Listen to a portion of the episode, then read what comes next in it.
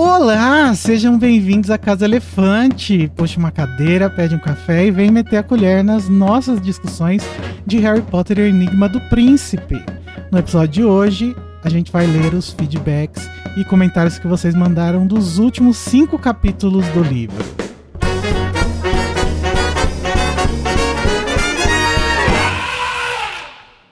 Lembrando, caso você esteja perdido, cair de paraquedas, o Casa Elefante contém conteúdo adulto e spoilers, tá? Então, se você é jovem ou se você ainda não leu tudo que tem para ler de Harry Potter, o Mundo Bruxo, melhor não ouvir. Eu sou o Igor Moreto e estou aqui. É, talvez a, não seja a melhor pedida começar a ouvir por um episódio de comentário dos capítulos, dos últimos é, capítulos do texto. Mas nunca se sabe, né? A pessoa chegou no feed hoje, tinha esse era o último episódio, ela falou: ah, é. ah, vamos ver o que, que é. Enfim. Mas aí você corre lá pro primeiro, então vai desde o início. É. é gente, agora no Spotify é muito fácil, só botar lá em ordenado. Eu sou o Igor Moreto e tô, estamos aqui com Larissa Andrioli, que voltou da sua viagem. Nem parece que ela foi viajar para os ouvintes, porque ela estava até semana passada nos episódios, né? É verdade, é verdade. E também com o Luiz Felipe, que não foi viajar, mas a gente gosta dele também. É, faz parte, gente. Um dia eu vou viajar de novo. Mandem biscoitos pro Luiz, que ele tá precisando de um boost de autoestima, ultimamente. Ah, mas eu também quero biscoito, gente. Não, a Larissa já teve muito biscoito. Agora, como ela mesma disse, é daqui para baixo. Agora eu já atingi o auge da minha vida, não preciso de mais nada. Justamente por isso preciso de biscoitos, porque agora minha vida não vai me oferecer nada bom. Então Nossa, Larissa, eu te super te entendo. Nossa, eu sinto, eu sinto isso depois do Rock in Rio 2019. Dali pra frente foi só ladeira abaixo. Parece até que teve até uma pandemia no meio desse caminho. Assim, um negócio é. diferente. É foda. Enfim, galera. Lembrando a quem está nos ouvindo no feed que isso daqui, esse áudio vem de uma live que a gente faz no YouTube, onde tem as nossas cabeças. Você pode vê-las. Só as cabeças. É, mas... A gente pode começar uma caçada também? A gente podia fazer Como o assim? próximo metendo a colher só as cabeças soltinhas, assim, né? Isso, Isso é legal. legal. Vou comprar uma, uma roupa verde. É, então o link tá aí na descrição do episódio, caso você queira ver o vídeo. E para quem está nos assistindo ao vivo aqui, que eu tô vendo várias pessoas no chat, deem like na live, fazendo favor, porque aí faz o nosso canal chegar para mais pessoas e mais pessoas conhecerem o nosso trabalho. É, bom, nós estamos terminando Enigma do Príncipe, o que significa que o próximo Metendo a Colher vai demorar um pouco, mas Luiz, quais são as formas que as pessoas podem mandar feedbacks para a gente ler no próximo Metendo a Colher, que vai ser depois do quinto capítulo de Relíquias da Morte? Ah, pra gente, para você mandar um feedback pra gente é a coisa mais fácil do mundo hoje em dia. A gente tem aqui embaixo na descrição o nosso Telegram, que é t.me, o Grupo Elefante, e o nosso e-mail, que é acasaelefante.animagos.com. É só você mandar hashtag feedback, ou você pode botar só hashtag feedback, ou botar hashtag feedback, número do episódio, ele vai automaticamente entrar na, no, no Meter na Colher. É assim, muito fácil. Automaticamente gente. não, né? Não, é automaticamente. Manualmente. foi. Mas é, eu... deixa, eu, deixa, deixa eu aparentar que eu consegui fazer um negócio mágico de automatizar o um negócio. Eu quero, que, eu quero uma visão lúdica das pessoas sobre isso. Ô mim. Luiz, mas vem cá, eu tava vendo lá, né, uhum. no, no grupo. As pessoas estão botando feed, é, hashtag feedback 158. Sim. E aí, se eu procuro hashtag feedback na busca para pegar todos os feedbacks, não aparece, porque tá Exatamente. tá esse 158 e... junto. É. Então seria melhor que, que fosse o hashtag feedback, daí espaço, o número, não seria melhor assim? Pode ser, também. Acho que ajudaria muito. Porque daí a, ficaria a tudo no feedback só, né? É, ajudaria muito a nossa procura, os feedbacks. É. a gente pode mandar e-mail. Eu, eu, eu, ultimamente tenho lido os e-mails da Casa Elefante e eu vou botar no Mac. Pode, podem ficar tranquilos, astecas e maias. Como assim? Então... Você não colocava? Não, assim, é que eu não lia sempre, eu só acompanhava o e-mail da, do Metendo o e-mail da Casa Elefante, quando, tipo, um dia antes do Metendo a Colher. Agora eu tô ah, regularmente eu vendo o e-mail.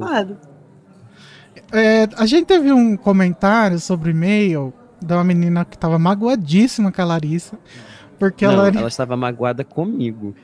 É, mas na não, verdade. era comigo. É, ela achou que era o Luiz, mas depois ela viu que era a Larissa.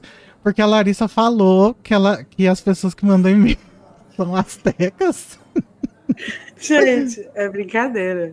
Eu sou, eu sou velha, gente. Eu sou a pessoa mais velha dessa equipe, quase. Uma das mais velhas.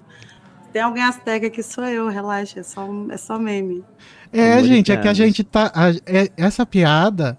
A gente faz as piadas e nunca explica, né? Então.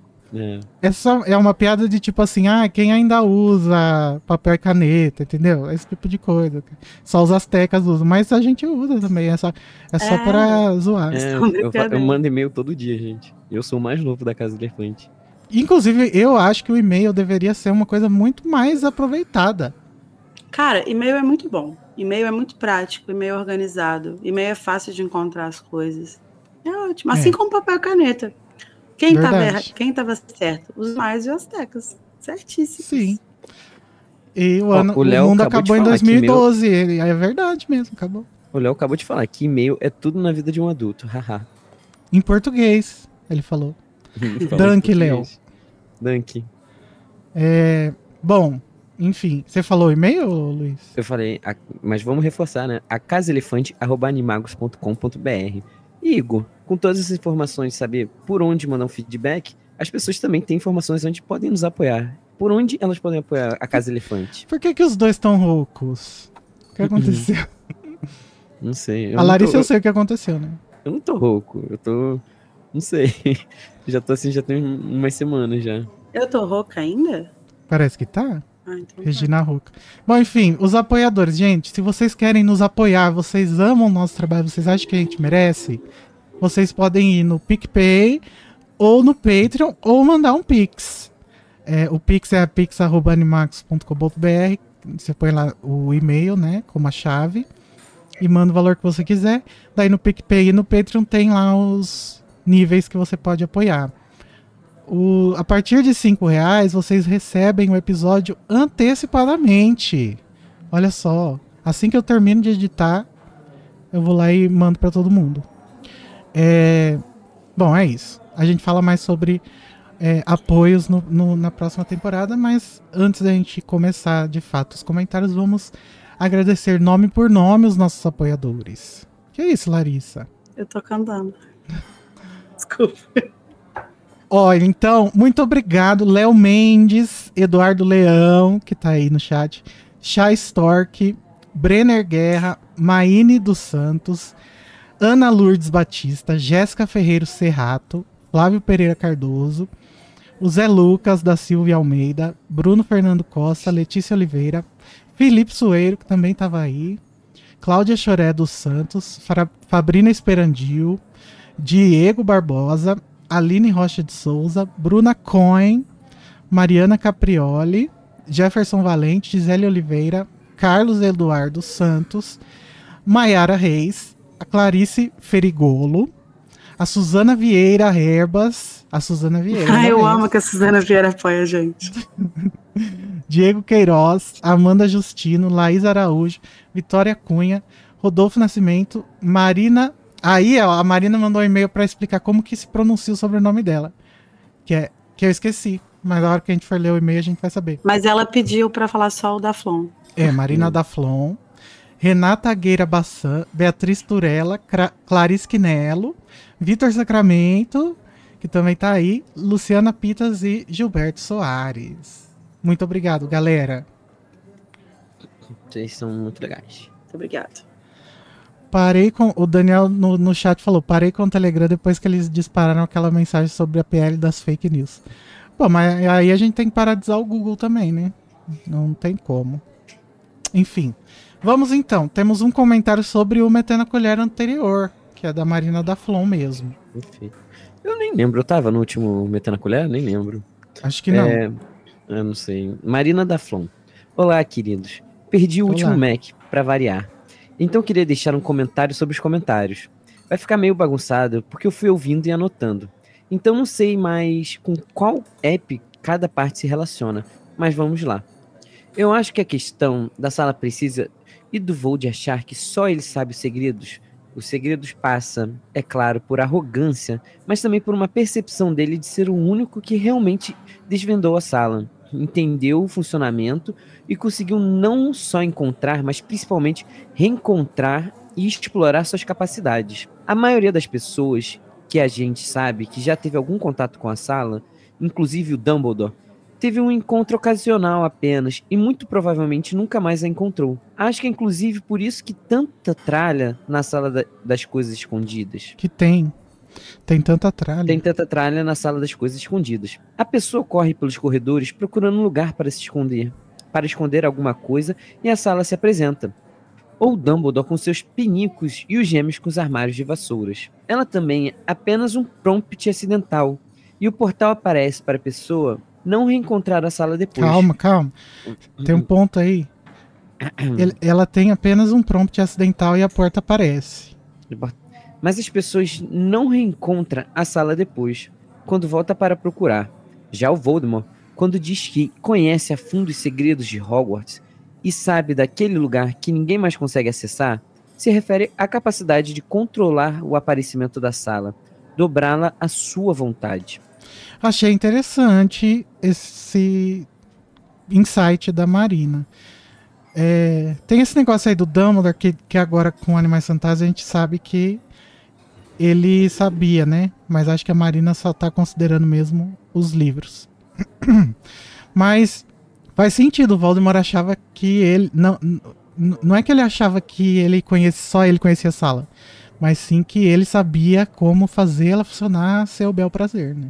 Faz sentido. E mesmo se a gente considerar que o Dumbledore conhece, sabe como fazer funcionar, é só mais uma pessoa e não é qualquer pessoa, né? O Dumbledore. É. Então, assim, de fato, acho que faz sentido ele achar que ele é o único que sabe como funciona e consegue ativar ela quando ele quer, né? Uhum. E bom, agora então podemos ir para o capítulo 26, A Caverna, que foi o nosso episódio 158. E o resumo do capítulo foi o seguinte: Dumbledore e Harry aparatam próximos à caverna onde Tom Riddle, quando criança, levou dois trouxas. Eles entram na caverna, não sem sacrifícios, e seguem em direção a um pedestal com uma bacia, onde Dumbledore espera encontrar o Horcrux. Ao atravessarem o lago que se separa ao atravessarem o lago que separa a entrada da caverna do pedestal em um barquinho enfeitiçado, Harry percebe que o lugar está cheio de corpos. Chegando à ilha, Dumbledore descobre que deve beber o conteúdo da bacia para pegar Horcrux e o faz, causando em si alucinações, sofrimento e sede. Dumbledore precisa da água do lago, mas quando Harry tenta pegá-la, os, cor- os corpos Inferi tentam lhe atacar. O diretor salva os dois com um feitiço de fogo e eles saem em direção à segurança com a suposta Horcrux. Acho que nem precisava, né, fazer esse resumo, porque esse capítulo é icônico. Verdade. E a gente já começa com três áudios do Igor Batistella. Vamos ver o que ele teve a dizer. Olá, galera da Casa Elefante, tudo bom com vocês? Meu, tô ouvindo aqui o episódio ainda de novo, eu quis me, me, me adiantar e mandar o áudio antes que eu esquecesse a teoria. Mas, enfim, é, vocês estão falando aqui, eu tô na parte que vocês estão falando sobre o...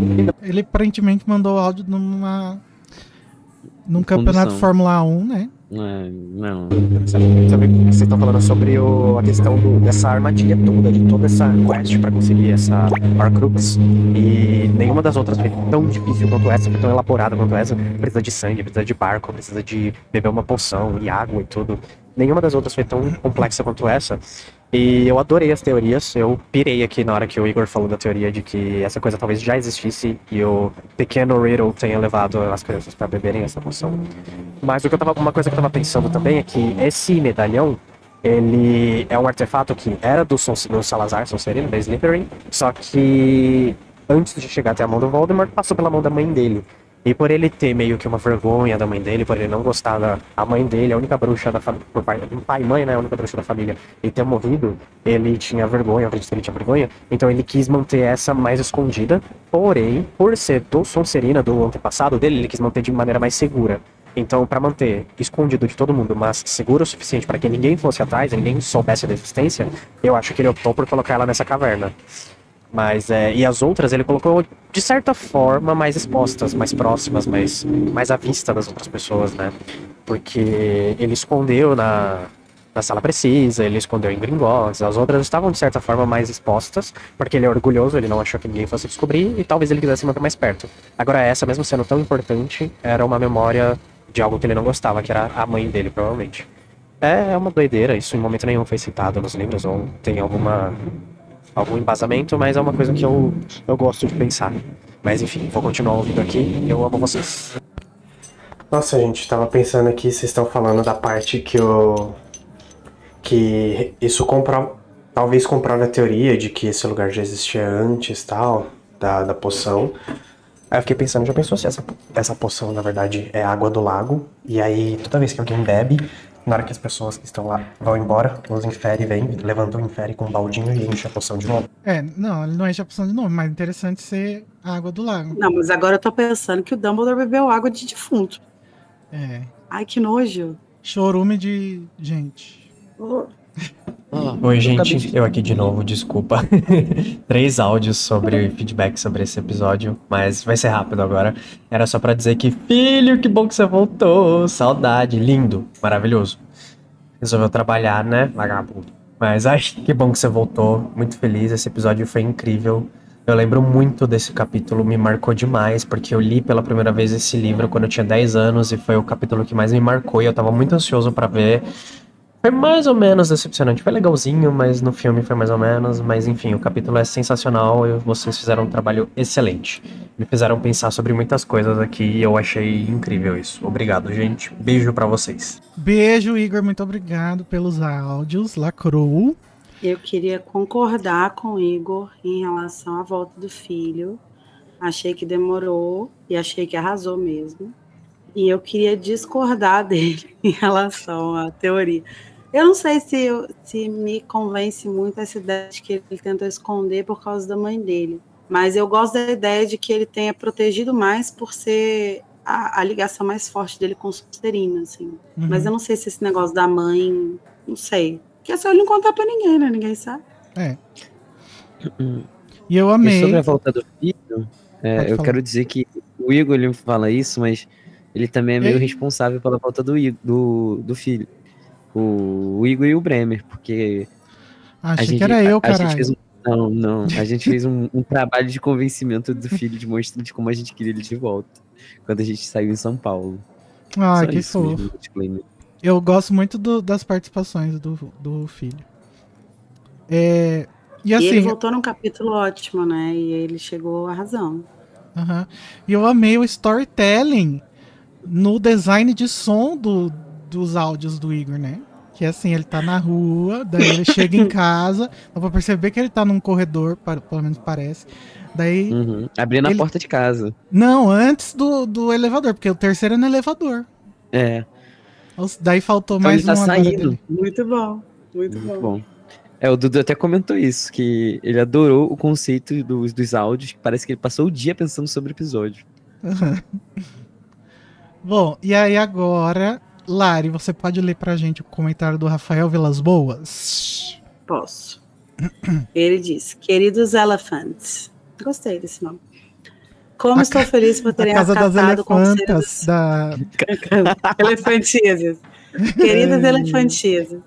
Como estou feliz por terem acatado o conselho dos fãs e retomado os comerciais. É verdade, isso foi por pura pressão popular. E retomado também as encenações. Isso foi pressão da equipe mesmo. Eu queria também fazer de novo. Obrigado, Júnior. Quem é Júnior? Ah, Code. Obrigado. Quem é Júnior? Obrigado, Code, Igor e Larissa. De nada. Primeiramente, a teoria sobre a teoria do Igor sobre a origem da caverna. De fato, realmente. Tão brilhante, mas tão brilhante que em meu coração todos os erros do Igor foram perdoados, inclusive o pensar que Ron e Hermione seriam um casal perfeito. Eu não perfeito. nenhum erro, meu amor. Não, gente, é, come- o comentário começa errado quando ele fala que tem algum defeito no Igor, sendo que isso não existe. É verdade? Já caiu por terra. Gente, vocês não comentaram nada sobre o nado de peito do Dumbledore entrar na caverna. Precisam falar sobre, ao menos aqui no Metendo a Colher. É verdade, é muito bom ele nadando, né? Sim. É um grande velho, né? Quando li pela primeira vez Enigma, chorei com o sofrimento do Dumbledore, do Dumbledore tomando a poção. Sempre pensei nessa questão de jogar água direto na boca do bruxão também. Como Harry não pensou nisso? Faltou vivência aí, né? De vida, uma experiência. Obrigado mais uma vez por essa análise maravilhosa, triste pelo que vem aí. Amo vocês. Ah, Obrigada, é né? Rafael. Também estamos tristes. o que, que é isso que o Daniel comentou aí? Quando o Igor erra, eu faço Bird Box. Que, que é Bird É que Box? ele não vê. Sabe aquele livro, Bird Box, virou o filme da Netflix? Ele não enxerga. Não. É tipo, a mulher, quem enxergasse, o bicho matava. Ele tinha que. Ela usava uma venda. Nossa, mas precisava falar desse jeito? Ah, gente, deixa o filho. Para de fazer isso com ele. Ele acabou de voltar, vocês querem espantar ele de novo? Desculpa, filha, porque eu achei engraçado o jeito de se expressar, mas tudo bem, amigo, te amo. Bom, agora temos o comentário do Vitinho. O Vitor Sacramento, ele disse: Oi, meus amores. Coração. Eu acho esse capítulo muito bom. Ele tem uma vibe de terror maravilhosa. Sobre o episódio, Daniel fala sobre os traços da magia terem a personalidade do bruxo que a executa, e eu achei uma colocação muito bem feita. A gente tem exemplos disso em várias partes da obra, como quando alguém comenta se não me engano, a Luna fez uma azaração do impedimento lindinha no Ministério da Magia na Ordem da Fênix. Ou quando Tonks organiza o malão de Harry e diz que a mãe dela tem um jeito de fazer as meias se enrolarem. Eu entendo que se visualmente o bruxo consegue deixar suas marcas, os rastros da magia, como Dumbledore consegue enxergar, também deixam. Não sei se eu entendi. Eu entendo Cara. que se visualmente o bruxo consegue deixar suas marcas, os rastros da magia, como Dumbledore consegue enxergar, também deixam. Ah, acho que eu entendi assim, mais ou menos. O que me deixa intrigado também é quais foram as outras marcas, além das do próprio Voldemort, ele conseguiu ver na caverna, já que a gente sabe que ela já foi usada antes. Não, a gente não sabe, gente, isso é uma teoria minha, né? Mas foi verdade, sim. É, a gente adicionou o nosso headcanon lá. Daniel também fala de uma coisa que acabou se tornando uma das minhas maiores críticas ao próximo livro. E lá vem. Que eu espero ressignificar relendo com vocês. Vai ressignificar porque a gente é bom em passar pano. A super, hiper, mega power quest que foi para recuperar os Horcrux e que as próximas não são. Meu pano já tá prontíssimo pra isso. A única mais difícil assim foi a que estava guardada no Gringotts. E quando eu li a cena da caverna, a minha sensação foi: caralho, se com Dumbledore foi difícil assim, imagina sem ele. Eu tô amando os intervalos comerciais, kkk. Episódio maravilhoso, amo vocês. É bom que agora a gente fez pressão e eles estão todos comentando sobre como gostam dos comerciais, né? Porque o Code falou que parou porque ninguém falava nada. Eu tenho uma questão sobre essa coisa do, dos, da quest, que eu também tenho a sensação de que essa é muito mais difícil e tal. Mas vocês não acham que talvez possa ser uma sensação porque ela é a primeira?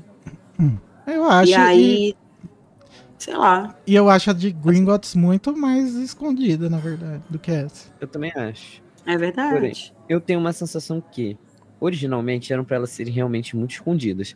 Só que virou uma putaria de todo mundo foi atrás, um bando de gente achou e acabou se perdendo. Mas se você para pensar, no Gringotts a gente tem a quest, a gente tem essa quest e a gente tem a quest pra achar o diadema. Então algumas sim foram perdidas ali com o tempo, que deveriam ter uma quest, mas foram perdidas com o tempo. Coisa que natural, se você, por exemplo, procurar coisas sobre o Antigo Egito, é, muita coisa que estava para ser escondida já tá, foi para mão de saqueadores e tudo mais. Então acho que é natural meio que ser assim. Não sei. meu- Mas e qual que você tá falando? Qual que você tá pensando quando fala que tem algumas que estavam escondidas e não estão mais? Por exemplo, o, o co- o colar. O colar, na verdade, ele já não estava mais escondido. Que colar? Do Sonserina, O medalhão? medalhão. Ué, tava assim, ué. Tava na caverna. Tava o Ah, protótipo. sim, o verdadeiro. você quer É. dizer. Ah, mas. Ah, sei lá. É que pensando, Não, e, vamos tipo- pensar. Tem o medalhão, Uhum. daí depois tem. Qual que ele acha depois do medalhão? É, tem o o fato de Gringotts. que o anel, por Gringotts. exemplo, a gente não vê qual foi a quest. É. É. Talvez tenha sido mais difícil. Ué, O, o, o diário também foi uma quest. Que foi muito difícil, virou um livro inteiro. É. É. Três. O, o objetivo não era encontrar o diário, mas sim, né? Sim, mas já É, rolou, né? Sim. É, aí tem a taça que tá no No Gringotts. Que eu acho que é uma, uma quest também. É, mas Uma a gente tá. que tomar poção polissuco pra entrar no negócio. Eles E tiveram que entrar talvez- no lugar mais seguro do mundo. né? Talvez esse, o, o- ele nem estivesse lá, né? Talvez a Bellatrix Ele tirou tá. ele de algum Uhum. lugar. É, pode ser. E É, aí, de- Diadema. daí, o diadema é- tem a quest porque é em Hogwarts e o Harry tava achando que em Hogwarts ele. Quer dizer, ele nem sabia o que era, né? Ele, Sim. ele pensava que poderia ser ou uma coisa da Grifinória ou da Corvinal. Por sorte, ele teve essa informação da, do diadema na estátua que ele viu na casa do, do Xenofilho. Tem, é toda uma Sim. quest mais, mais diluída assim. ali, né? É. Uhum. Mas, e aí o pessoal tá falando aqui no, no chat que a- a- o diadema estava largado lá na sala. Mas largado numa sala que o Voldemort achava que só ele poderia Acessar. voltar lá, sabe, Pra buscar. Ele achava que as pessoas encontravam essa sala em momentos de que é aque- aquele que a gente falou no começo lá no, no primeiro comentário da da Maine, não foi? Nesse que a gente falou? Acho que foi. Enfim. Acabou o comentário? Agora então temos o áudio da Bianca Sapelli. Vamos ver o que ela teve a dizer. Oi, gente, é a Bia de novo. Eu vou, eu invoquei que eu quero participar do MEC, então até domingo eu vou mandar uns 5 áudios. E o meu feedback do capítulo 158, A Caverna. Queria dizer que o Code me contaminou, porque agora eu, eu também fiquei reparando nas conclusões muito convenientes do Dumbledore. E E desculpa Code, mas eu acho que foi bom você não ter É, participado do episódio pelo bem do seu próprio cancelamento. Mas eu gostei muito dessa teoria que vocês criaram é, sobre a Quest América, e que pra mim agora também é, é headcanon, porque isso faz as, as conclusões do Dumbledore não fazerem tanto sentido. Porque é, ele tava tomando que tudo aquilo que tinha ao redor da Horcrux foi o, o Voldemort que fez. E ele tava usando esse estilo do é muito característico do Voldemort para fazer essas conclusões. E se a, a caverna já tava lá, se os obstáculos já estavam lá, é, então ele não é tão assertivo e isso me deixa mais contente. Então, teria isso dessa parte. E, cara, Igor mandou demais nessa teoria. Pra mim, é headcanon de verdade. Inclusive que a Horcrux, é, a primeira Horcrux tava, tava ali. E, gente, eu tava com muita, muita, muita saudade dos anúncios. Muito obrigada por trazê-los de volta. E eu só queria dizer que esse capítulo, pra mim, ele era um grande borrão. Eu lembrava do, do Dumbledore bebendo a poção. Enfim, tem um pouco de interferência do livro também. Do filme, perdão. E pra mim, né, é difícil lembrar, faz muito tempo. Eu li super rápido esse capítulo. Então, é, eu me forcei, digamos assim, pra ler ele mais devagar, pra tentar é, aprender todas as palavras. E como é muito difícil fazer isso com esse capítulo, primeiro porque você fica ansioso pra ler tudo, e segundo porque ele é muito dolorido. E eu até achei, vocês falaram, né, da, da fibra do Harry de manter o, o Dumbledore é, ali bebendo a poção. E eu achei isso até meio estranho, porque pra mim, o Harry seria a pessoa que, que daria pra trás na, na primeira vez que ele chorasse de dor. Mas eu acho que realmente o que manteve ele ali é, foi a promessa que ele fez pro Dumbledore. E também é um traço de maturidade do Harry, dele começar a perceber que ele não vai poder seguir a, a vontade dele de salvar todo mundo pra sempre, que infelizmente vão vai ser preciso fazer sacrifícios. E eu acho que isso acaba levando ele pro final da saga, onde ele percebe que ele tem que sacrificar a si mesmo e ele entende que tá tudo bem e ele leva isso na boa. Então é isso, obrigado pelo capítulo e espero que eu consiga mandar mais feedbacks até o Mac. E é isso, beijo, até a próxima. O, o Rafael ele falou aqui: penso que não apenas a caverna e alguns inferes, mas também a poção já estava lá, porque o monstro conta que o Lorde levou-o lá e o fez beber a poção para, colocar, para colocar o colar e depois vazar dali, abandonando-o com o elfo com sede. sim, a gente falou isso no episódio. Eu não tô achando esse comentário. De onde você leu isso? Isso tá no, No no chat, chat. Ah, tá. É um dos últimos. Tá, vou ler o comentário do Daniel Maia. Daniel Maia. Oi, Casa Elefante. Feliz ter alcançado vocês a tempo do último Mac do sexto livro. Que bom que você conseguiu. É, obrigado pela dedicação e por proporcionarem um conteúdo tão bom para os fãs de Harry Potter. Gostaria de agradecer ao Igor por ter apresentado a teoria dele, que a caverna e seus desafios já existia pré-Voldemort. Isso ajuda e muito a resolver os problemas que eu tinha com esse plot que os hosts comentaram no episódio. Vou adicionar minha pequena contribuição nesse plot. Considerando que já havia infere ali no lago, mesmo em menor quantidade, talvez o Tomzinho Riddle jogou seus coleguinhas de orfanato dentro da água. e eles viram alguns corpos mortos nadando até eles. Isso para mim se encaixaria na descrição que a dona do orfanato conta que as crianças ficaram aterrorizadas. Provavelmente que os, trous os trouxas adultos acharam que eles apenas caíram no lago escuro e nunca acreditaram que realmente havia algo ali. Nossa, é, gente, vocês estão cada dia mais sinistros, né? Acho que a gente começou a alimentar muito com a coisa do bebê, bebê da aberta e tal. Mas a J.K. Rowling também tá meio sinistra. Sabe? Pra quem é. leu o último livro aí, eu acho que ela pode ter pensado nisso aí com muita facilidade. Mas eu não sei como funcionam os inferes se eles, se eles não matariam as crianças, sabe? Porque parece tão. E me parece que o Tom, aí, né? o Tomzinho Riddle, né? Por mais que ele já tivesse algum domínio da magia, acho que não o suficiente para controlar inferes, né? Talvez seja um pouco demais hum. para o que ele sabia na época. É, eu acho que a gente está superestimando o quão bom ele era. É. Gosto da ideia, mas não sei se seria, tipo, possível, assim, acho que não sei se eu, a, se eu acho possível ele controlar a Infere nessa idade, assim.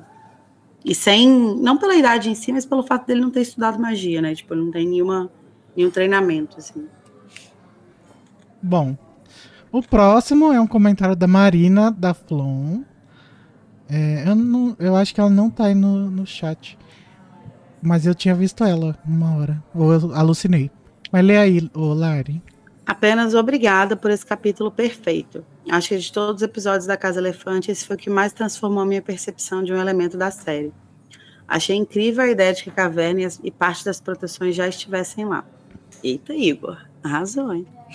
E, gata, o o Rafael disse ali no chat que eu mitei com Mitou. essa teoria. Eu nem me incomodo tanto com a diferença de níveis de proteção para diferentes Horcruxes. Como é o plural de Horcrux? Horcrux. Assim mesmo. Mas tem gente que pronuncia Horcruxes, que... né? Eu acho que tudo bem. Ah, não, gente. Eu acho que é igual Pokémon, Jedi. O plural é não ter plural. Ok. Uh, porque acho que faz um certo sentido tanto ele proteger melhor as primeiras, meio que para garantir, quanto ele proteger melhor as que de certa forma vê como mais importante, as ligadas ao Slytherin. É, é e outra coisa que eu é... pensei... Desculpa te cortar, Lari. Eu acho que isso corrobora um pouco, só dando uma, uma mais nessa teoria desde já. Quando. Eu não sei se vocês lembram do comentário que a gente teve sobre o fracionamento da, da alma do Voldemort no outro Mac. Lembro. Sobre aquela questão estatística de quanto. Se a gente pensar nela também, é interessante a gente pensar que ele protegeu melhor essas primeiras, porque são, part... são Horcrux que tem mais partes da alma dele do que as que vieram depois. É, faz sentido. Se realmente for dividido dessa forma, faz sentido, né? Uhum. Mas as. Não, mas aí a gente precisaria analisar se as Horcrux com, teoricamente, mais alma estão, são as mais bem guardadas. Porque é, a gente tá levando em consideração a ordem que o Harry achou e não a ordem que ele fez. É verdade, porque a primeira é, é o diário, né? Uhum. Depois do anel. É, o diário Depois... não tava nem um pouco bem escondido, ele tava. Foda-se. É, é verdade. E outra coisa que eu pensei é que na medida em que ele faz mais Horcruxes, ele também vai em paralelo ganhando mais poder e influência no mundo bruxo, angariando mais seguidores e se sentindo cada vez mais invencível a famosa arrogância. Então não acho tão estranho que ele comece a ser mais relapso com a própria alma. Eu acho que é mais uma questão de quais objetos que ele mais vale, vale valorizava. Ah, o, o diário era whatever. O medalhão por ser da Sonserina era muito importante, o anel. O que mostra como, só confirma quão errado o Voldemort é, né? Porque o diário foi o que causou mais impacto no fim das contas. Foi o que chegou é. mais próximo de se tornar uma. uma né, tipo, de trazer ele de volta, assim. É. Outra coisa que pensei foi sobre a J.K. ter dito que parte dos inferes serem bruxos. Tá. Outra coisa que pensei foi sobre a J.K. ter dito é, de parte dos inferes serem bruxos que desapareceram. E realmente pode ser que vocês falaram sobre a caverna já estar ali e já ter uma quantidade de infere que vem de antes. Mas, na minha interpretação, ela estaria falando de algo como os desaparecidos da ditadura. Pessoas que foram mortas e nunca tiveram seus corpos encontrados. Pessoas que morreram no primeiro regime do Voldemort e desapareceram. Ela teria colocado parte das pessoas que ele matou, direta ou indiretamente, e adicionado. Ele teria colocado parte das pessoas que ele matou direto ou indiretamente e adicionado aos protetores da caverna. Acho que tem até um trecho que o Dumbledore fala para o Harry sobre Infere e diz que Voldemort matou gente suficiente para ter um exército inteiro. Acredito que parte poderia ter ido para a caverna, mas dito isso, gosto mais da ideia de que já tinha Infere lá, como parte de uma proteção antiga de alguma coisa. Mas também pode ser as duas coisas ao mesmo tempo. Enfim, chega. Obrigada pelo capítulo e beijo em todos. Eita, que chegou Eu a gosto- droga. Eu gosto da ideia dela de juntar as duas coisas, de que os inferes já eram uma proteção que existia ali, mas que o Voldemort de alguma forma é, inflou né, os números ali, ele acabou colocando mais gente. E Eu achei gostei dessa. Achei, Eu acho interessante essa fala do Dumbledore que dá. me- é, eu não lembro se ele disse isso em referência aos Infere, que o Voldemort matou gente suficiente para ter um exército inteiro. Mas se for, será que os Infere têm uma ligação, uma allegiance, como fala isso, Lia, com a pessoa que os Ah. matou? lealdade. É, uma lealdade com, as- com a pessoa que os matou? Porque como que o Voldemort poderia garantir que eles não fossem atacar ele, né, também? Porque eu acho que. É, bom, não tô pensando nessa fala dele, do, do Dumbledore, né? Mas pensando nos infernos em si, eu acho que eles tenham talvez uma lealdade. Não sei se eles têm. Mas se tiver, acho que talvez seja com quem transformou eles em infere, não com quem matou. Hum, sim. Mas eu achei interessante essa comparação que ela fez com os desaparecidos da ditadura. Hum. De que, com Uhum. certeza, assim, no, nos, no, da primeira guerra bruxa e da- das duas guerras bruxas, né? Com certeza tem pessoas que só desapareceram, que, tipo, nunca foram encontradas e tal. Uhum. Com certeza. Ainda mais com magia, né? Que é uma coisa que, sei lá, dá pra pulverizar a pessoa. Sim. Mas deixa eu ler aqui, tem um comentário do Rafa. Do Rafa. Gente, pensa aqui comigo. Número para entrar no mistério da para entrar no mistério da cabine telefônica: 6, 4 mais 2, 2 mais 4, 6. Hora que que bico. tô lendo o comentário. Que? Hora que o bicurso seria executado ao pôr do sol, 6 pm, do dia 6 de junho. Idade de Nicolau Flamel, 666 anos. Meu, 666 em tudo. Ô, Rafael, tu é Swift, né? Tu tá metido com o Swift, não tá, Rafael? Essa galera que fica fazendo essas somas aí pra achar as coisas. Nossa, Você está eu metido adorei- com a Taylor Swift, né, filho da puta? Eu É. adorei você chamando ele de Swift. É, parece que você tá chamando ele de usuário de alguma droga que ninguém conhece ainda. Não, assim, com todo respeito, inclusive uso também, mas. Hum, Mas com moderação, né, Larissa? Não, não muita. No momento eu tô, não tô usando, não, porque eu tô investido em outra droga, mas. É uma, uma, uma droga Por mais que, que tá nacional. né? aparecendo? Já, já, já voltamos aqui na coisa. Eu tô tentando É tá resolver um negócio ajeitando aqui. Ah, tá. É, a Larissa agora tá mais envolta numa droga nas- nacional, né, Larissa? É. Internacional, né, no nosso caso. É, na nossa casa É. internacional. Ai, gente, va- vamos mudar de assunto. Ih, E... Tô É. triste. Ah, eu também, bem-vindo ao clube. Senta aqui e puxa um café e um cigarro. que horror. O Luiz nem fuma. Será que ele é Swift? Ele não quis responder essa pergunta. Eu tô esperando ele responder ali, ó. Tô esperando. Ele tá, ele, é, ela- Rafael. ele tá elaborando alguma coisa pra fugir dessa pergunta. Fala, Rafael, pode falar. Aqui todo mundo tá de boas com isso. É. Inclusive, se tiver o ingresso pra vender, eu tô aceitando. Nossa, ele foi mais além, ele falou que é Jake fez isso pra brincar com os cristãos. Ai, ai, ai, ai Cristãos. não, vamos mudar de assunto. Não, eu acho. Eu acho ele falou que, que não é. a J.K. Rowling gosta muito de brincar com os cristãos. Ela gosta, ela gosta de ocultismo. Então pode até ser. Eu acho que não, não, não seria exagero pensar que ela fez isso de propósito, não. Ainda mais pra ficar Ô, Cássio, cutucando o que é pessoal que criticava ela. Cara, você acha que é de quê? É de Crowley. O Luiz tá na, na puberdade, gente. Vamos ouvir então o áudio da Maine Santos, que vai fechar a nossa conversa sobre esse capítulo. Oi, Elefanters, Maine. É, vamos ao episódio 159, né? O derradeiro. Nossa, é, vou manter meu essa parte sobre os feitiços, né, no início ali de tirar os feitiços, quem pode, como tira, é, não me incomoda muito, me dá um leve incômodo, mas não é muita coisa. Mas no fundo, a minha ideia é de que o mundo é da J.K. Ela criou e como o mundo é dela, ela faz das regras o que ela quer. Se É for. É simples mais do que assim. eu consiga aceitar ou acreditar, eu só saio do mundo. Mas como esse não é o caso, pra mim eu fico ali curtindo, porque eu gosto muito desse mundo que ela criou. e essas coisas eu dou uma relevada pra não ficar me atrapalhando, né, na experiência. Dois É. tipos de pessoas, né? A Maine e o Code. A Maine lacrou. A Maine lacrou. Ela simplesmente disse: o mundo é dela, ela faz o que ela quiser. E tá certíssima.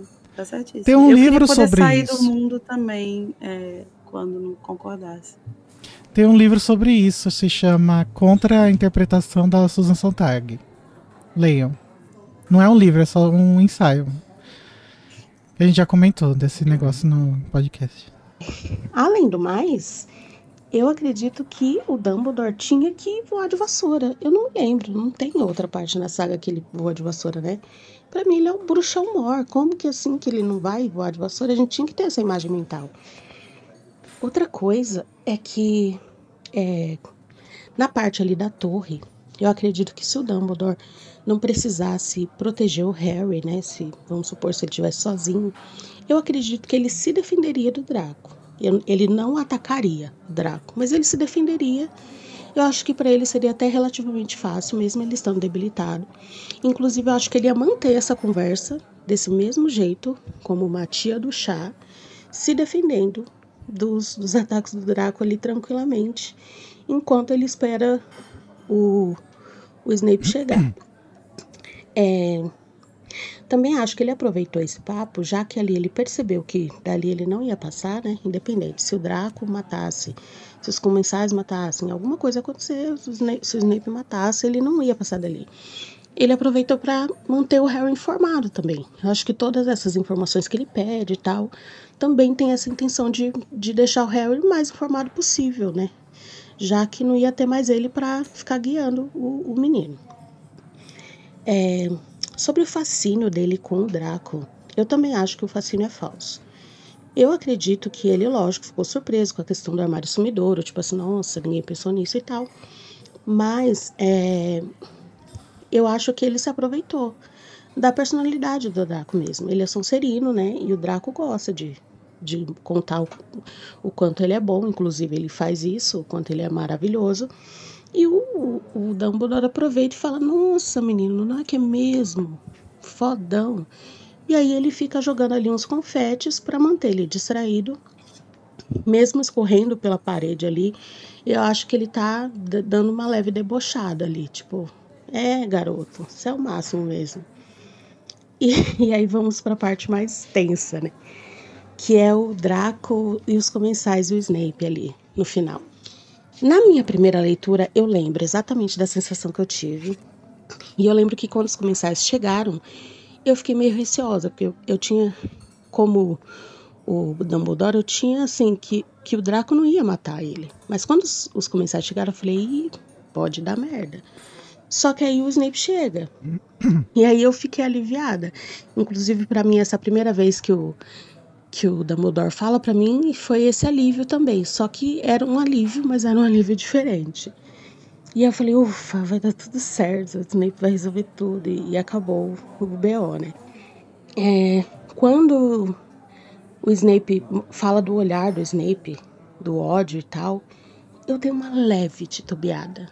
Eu falei, não, menina, é o Snape, imagina. Ele vai resolver tudo. Ele tá com raiva dos comensal, ele tá, tá atuando na, na área dele ali do espião. Em nenhum momento, nenhum momento, eu achei que essa história não fosse se resolver de um modo legal. Que o Dumbledore não ia sair vitorioso, que o Snape não ia ajudar em nenhum momento. Nada disso me passou pela cabeça.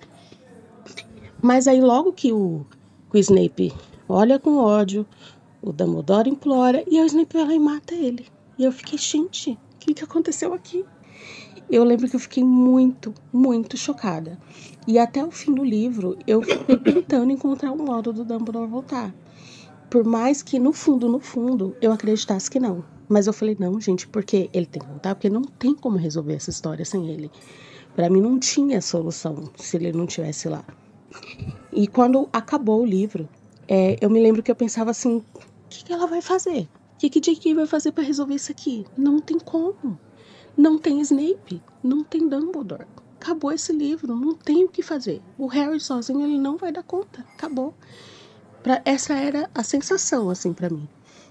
E, e eu fiquei chateadíssima, porque eu falei assim, como eu pude me enganar tanto com os dois?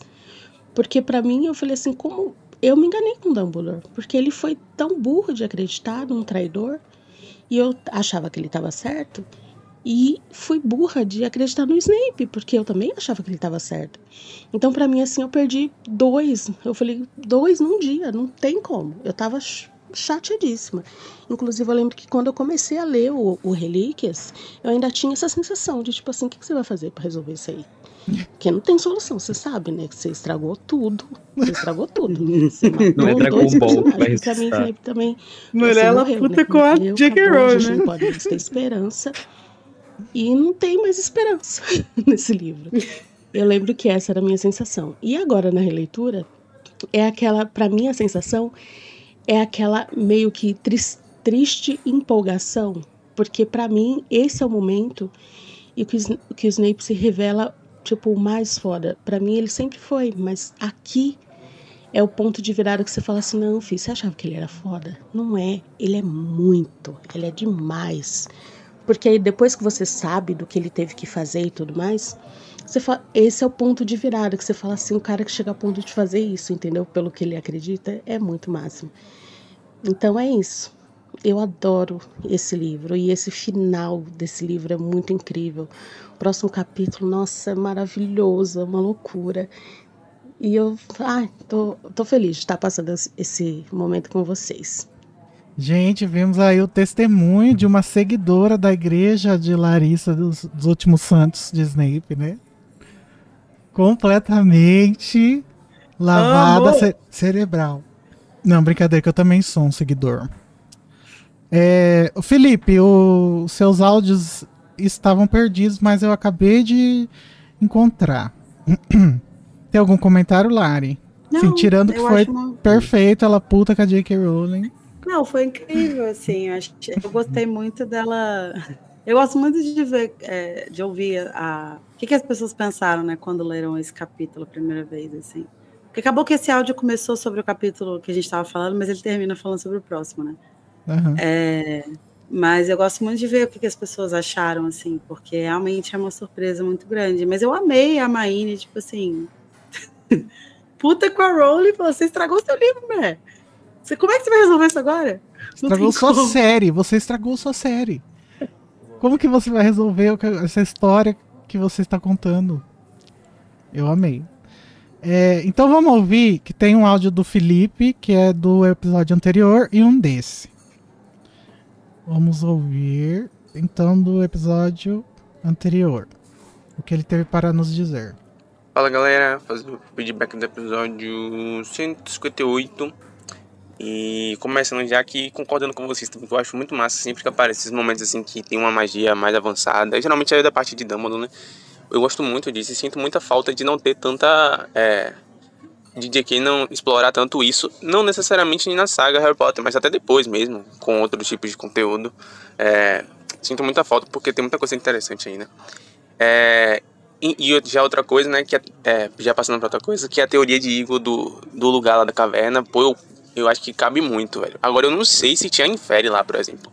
Eu acho que os infere, eu acho que o Dumbledore colocou lá. Porque, tipo, se ele foi lá quando ele era novo e tinha esses negócios tudo lá, como é que ele, se, ele saiu de lá? Porque ele não tinha magia suficiente, né? Tipo, eu acho que ele meio que foi lá e é, não, não meio que foi até o- uma parte e aí percebeu que o lugar era diferente. Depois voltou, mas eu acho que eles inferem, não sei. Mas eu acho a teoria muito, muito boa mesmo, velho. Acho que o Igor devia mandar um e-mail pra, pra JK aí pra, pra ver. E ela canonizar, se não for isso. Enfim, e vol começando. Vol É, tipo, continuando. É, Gente, ele virou retorno um, um bicho no meio, se transformou, se transfigurou num, num pássaro no meio do áudio. comerciais. É muito bom, vocês são muito criativos, é sério. Code é muito bom, cara. Eu adoro o Code. Eu critico ele aqui e tal, mas Code é barril, velho. É... E a água de cadáver, meu Deus, muita risada. Quem acha que foi Snape que matou Harry tá enganado, foi a água de cadáver que matou ele. Então, Harry tá, tá, tá com raiva da pessoa errada. E, é- e outra coisa é muito engraçado como. Engraçado não, é interessante.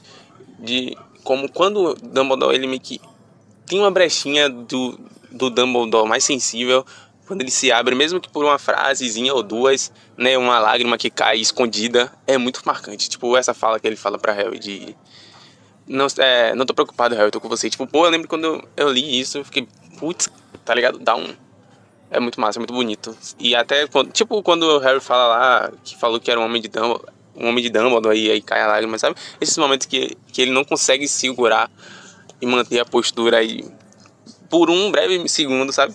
Enfim, é isso, galera. Aquele abraço. Fui! O Felipe tem um talento, né, vocal. É, vamos ouvir então o comentário dele sobre o episódio 159. Fala galera, beleza? Felipe aqui, eu vou fazer feedback do episódio 159. É, já começando a falar de Draco, né? Que vocês falam, vocês comentam. É, pra mim, ele não mudou muito, não, velho. Tipo, pra mim, aquela hesitação dele ali é simplesmente porque, por conveniência, ele percebeu ali por uma oportunidade, rapaz, de, de se sair da situação que ele tá. Porque ele tava numa situação complicada, né? Porque se ele mata Dumbledore, ele poderia ser preso futuramente. E se ele não, se ele não mata Dumbledore, ele Voldemort ia matar ele e a família dele. Então, ele, quando o Dumbledore mostra pra ele uma oportunidade, tipo, ó, tem isso aqui pra você, ó. E aí? Aí ele empurra, aí ele pensa duas vezes, é. Só que não dá tempo, né? De pensar três. Aí ele vai, o pessoal chega e ele acaba dá certo, porque ele não se compromete com nada, mas só que ele vai ficar preso ali do lado de Voldemort com os comensais da morte, que a gente percebe durante até o final do livro que ele tá desconfortável, ele e a família dele, né? Só que aí tipo, aí você vê que ele passa por essa coisa toda e tal nesse livro. Aí chega lá em Relíquias, quando o Harry vai lá para pegar o, a, o diadema, ele vai lá para atrapalhar com o Crabbe Goyle e acaba até matando o Crabbe, o Crabbe morrendo, né? Então, tipo, não dá pra entender. Eu acho que ele realmente não muda, acho que ele só melhora quando o Voldemort morre, que as coisas ficam confortáveis para todo mundo, inclusive para ele. Ele não tem mais a cara de pau de ficar se achando na frente de todo mundo, eu acredito, né? E aí ele vai ficar pianinho, não sei o que, e beleza, ele melhora um pouquinho, amadurecer também, porque cresceu, né? Não é mais, um, não é mais menininho, já passou. Eita, desgrama, ela caiu aqui. É, passou, passou por várias situações, e enfim, é isso. Então eu acho que ele não tem esse arco de adição todo, não. Ele só melhora um pouquinho como personagem, como pessoa ali. E diferente de Snape, no caso, né, que já é um personagem que realmente tem uma redenção. E que vocês comentam, que é muito interessante, que é essa questão dele ser um agente triplo, né? Porque a gente tem uma, a gente leitor tem uma é, é uma ele é uma incógnita pra gente, ele é uma incógnita pra Harry, pro grupo dele, e é uma incógnita pros comensais da morte também. E isso se dá muito pela narrativa do livro, né? Porque se fosse tipo um capítulo para cada personagem e tal, se fosse capítulo de Snape, de Dumbledore, ia ser diferente. Ia ser, mais, ia ser interessante, mas não ia poder ser do jeito que é. E é muito bom, velho. É muito bom isso. É muito bem construído. É... E aí tem a questão, e, e já indo lá pra parte que ele mata Dumbledore, né? Que essa, é interessante como esse momento, é, na releitura, ele ganha muito mais peso, velho. Porque a gente sabe todo o background de Snape e tal, porque tá fazendo aquilo, enfim. É muito chocante. Como é também a morte de Dumbledore. Pra mim também foi muito chocante, não tanto quanto eu queria que fosse, porque eu já tinha ali, já tinha visto o filme, né? Mas ainda assim foi chocante pra mim, porque tem alguns pontos ali, a maneira que é construído, até nos livros mesmo é diferente e tal. Porque você tem mais momentos com Dumbledore, né? Você é, você entende mais a devoção que Harry tem por ele e tal. É, é, é diferente e, e para mim ainda assim foi chocante e, e já indo para Harry que pô foi muito é muito complicado para ele porque tipo ele viu é o terceiro ano seguido que ele vê um cara alguém morrer na frente dele ele não pode fazer nada né Cedrico Sirius e Dumbledore agora e, tipo Sirius e Dumbledore duas pessoas que são muito importantes para ele e ainda mais de passar por uma situação bem complicada com Dumbledore momentos antes de ver um cara todo fragilizado e ainda mais para Harry que é o pós-morte de Dumbledore é muito complicado, porque ele fica meio sem chão de o que, é que vamos fazer agora. Até diferente de Snape, porque Snape tem um norte, né? Tipo, pra o que fazer. Harry, porra, e agora, né? É, é como se ele tivesse dado dois passos para trás. E então é complicado. Mas é isso, valeu galera, aquele abraço, o episódio foi massa, fui! Gente, eu queria fazer uma petição para o Felipe é, ler todos os comentários do, do Metendo a Colher. Ele, tipo, interpretar todos os comentários do Metendo a Colher, porque é sensacional os áudios dele. Próxima temporada, o Metendo a Colher vai ser só o Felipe. Só o Felipe. Vocês mandam feedback com antecedência, aí a gente manda para ele e ele grava do jeitinho dele. Não, vai ser a live só ele, ele lendo todos os comentários ao vivo. Ah, entendi. entendi. Pode ser, a gente pode terceirizar isso. a Ana Lourdes no chat falou: Nessa casa não se crê na redenção de Draco e Régulo. Vou estar discordando porque eu gosto do Régulo. É, assim, eu não acho que tem uma redenção, mas eu gosto da história dele. E o, sobre o Draco, eu concordo que não tem uma redenção. Eu acho que tem o começo de uma redenção. É que nem o Felipe falou, né? Ele pode ter melhorado depois. Mas a gente não vê a redenção em Harry Potter. Não, redenção eu, eu acho que é uma palavra muito forte. Assim, pode, pode se usar mais uma mudança de, de realidade para ele, mas redenção eu acho que é uma palavra muito forte. É redenção implicaria ele voltar atrás e tentar compensar as coisas que ele fez, e ele não faz isso em momento nenhum. Quem tá aí no chat Danilo é o Danilo Borges, sol... que tá causando, né? Que soltou uma realidade aí, né? Apenas um fato. Disse ele crê na redenção do Régulo, mas assim como todo Black, não presta para nada. O que é verdade. Não, é, mas isso aí foi. É... Ele construiu isso aí no episódio que eu não lembro qual, né? Que ele falou que os, os nenhum dos Black serve para nada. Mas a gente chegou à conclusão que a Narcisa prestou, né? Inclusive ela foi muito importante. Não.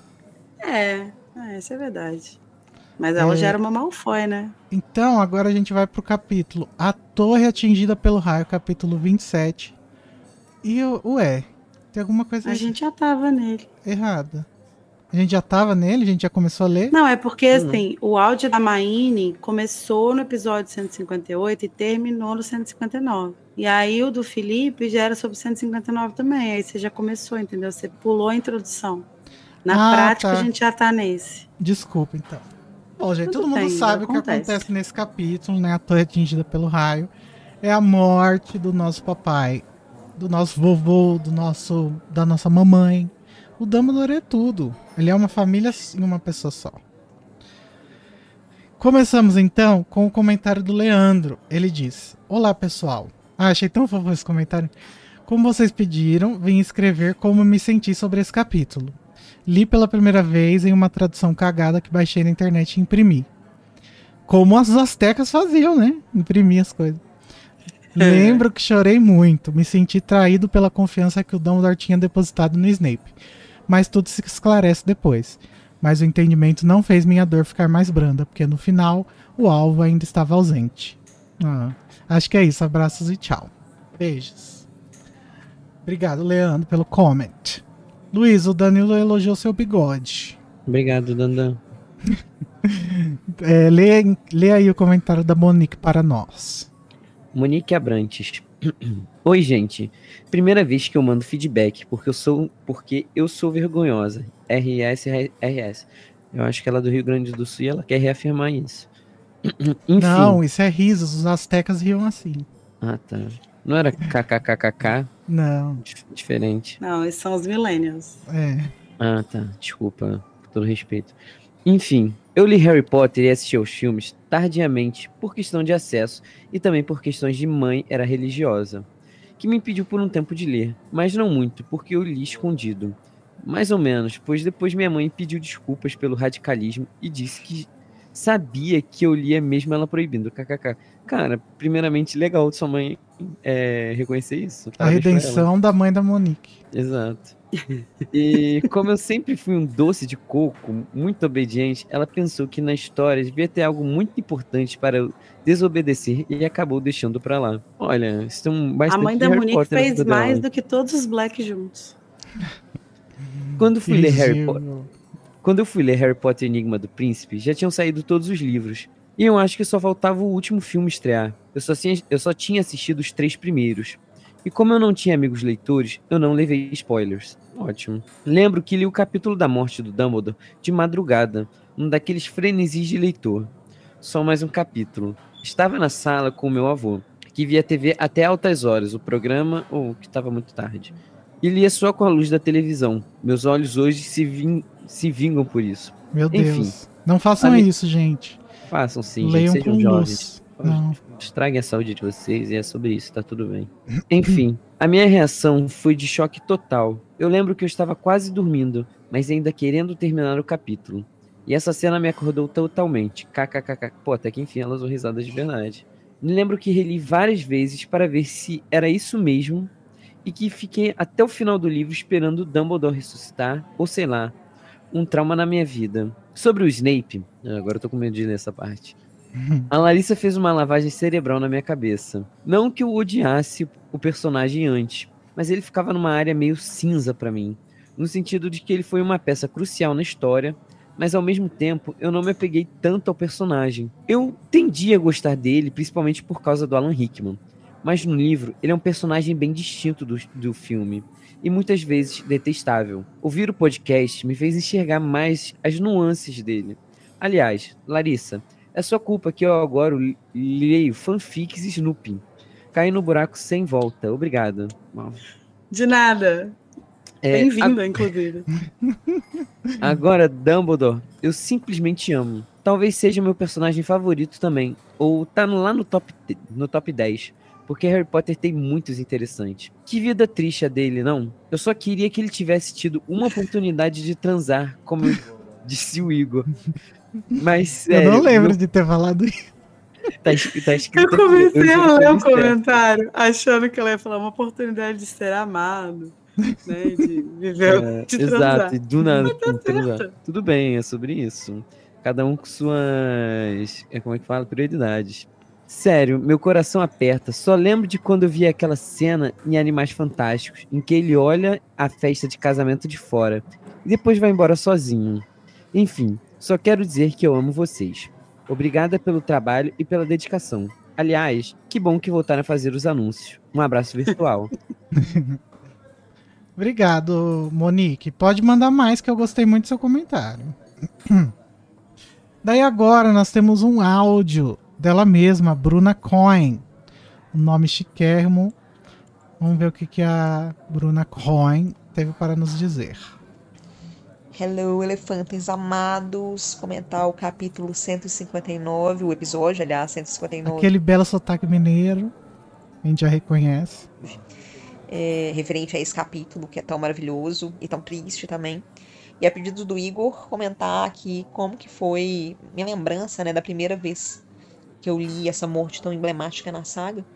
É, tem muitos anos isso, eu devia ter uns 13 anos de idade, eu tava na escola ainda. E na verdade eu tomei um spoiler enorme nessa parte, porque eu tava lendo e um colega de sala meu também tava lendo o, né, o livro e a gente tava mais ou menos na mesma parte. A gente tava no mesmo capítulo, mas eu tava no início do capítulo e ele já tava mais adiantado, já tava mais pro final. E aí quando chegou a parte da morte do Dumbledore, ele leu em voz alta. E ele leu, eu lembro direitinho, assim, ele Mas leu que filho da puta. é, que o Dumbledore explodiu no ar e ele caiu como se fosse um boneco de trapos e tal. E eu fiquei tipo assim, gente, como assim? O Dumbledore morreu? Né? E eu, tipo assim, já tava no capítulo, então eu tinha noção do que estava acontecendo, né? Que o Dumbledore estava muito debilitado e etc. Mas aí eu tomei esse spoiler gigante, e aí eu lembro que eu fiquei meio em negação, assim, enquanto eu lia. Gente, ela não se vingou? Ela não deu uma facada nesse menino? Que- é, né, o restante do capítulo até chegar nessa parte. Mas eu já tava, assim, meio que não querendo acreditar que o Dumbledore ia morrer, mas já tendo tomado spoiler, né? Agora, uma coisa que eu não sabia, porque não tinha tomado esse spoiler, é que o Snape ia matar o Dumbledore. Então eu lembro que Ah, quando eu cheguei na parte, efetivamente, da morte do Dumbledore, eu fiquei, assim, não muito chocada que ele morria, porque eu já tinha tomado spoiler. Apesar de eu não querer acreditar nisso, né? Mas eu fiquei muito chocada que o Snape que fez isso. Eu fiquei assim, gente, não acredito. Eu não acredito que, tipo assim, depois de seis livros em que o Snape, tipo, o tempo inteiro, o Harry achava que era ele e se provava o contrário, que na verdade ele era do bem e tal. Esse filho da puta desse cara vai matar o Dumbledore. Não acredito nisso. É, que tá acontecendo, assim. E o Snape sempre foi um personagem que eu gostei muito. E aí eu fiquei tipo assim, gente, não é possível que esse cara é do mal mesmo. Então, assim, eu lembro que eu fiquei muito em choque com essa essa questão de que foi o Snape que matou, sendo, sendo que o Dumbledore o tempo inteiro falava que confiava nele e tal. E eu fiquei, assim, muito em choque com essa informação. Então, assim, é isso que me marcou nessa cena da morte do Dumbledore, né? Além da própria morte, foi a questão do Snape ter matado ele. É, assim, seu amigo, pelo menos, ele foi um filho da puta, mas ele deixou você ter uma surpresa, né? Porque realmente, assim, não é muito importante o fato do Dumbledore morrer, mas sim a forma, né, como acontece isso. Quem é que mata ele? Eu acho até interessante essa perspectiva que ela teve de tipo, ela sabe, ela tem certeza que o Dumbledore vai morrer, mas é como se você fosse pegar um livro de mistério, de assassinato. É igual quando a gente já vai jogar detetive. Você sabe que alguém morreu, você não sabe quem matou. Então é, é interessante ver por essa perspectiva de tipo, ela sabe que ele vai morrer, mas é um choque. Ele se converte por ela descobrir quem matou. É, Não sei se fez sentido no meu pensamento, desculpa. é isso. É, é, é que muita gente sabia que o Dumbledore morria porque esse spoiler foi muito es- espalhado por aí. É, eu acho que a graça pra várias das pessoas foi realmente saber como, em que circunstância e quem foi, né? Uhum.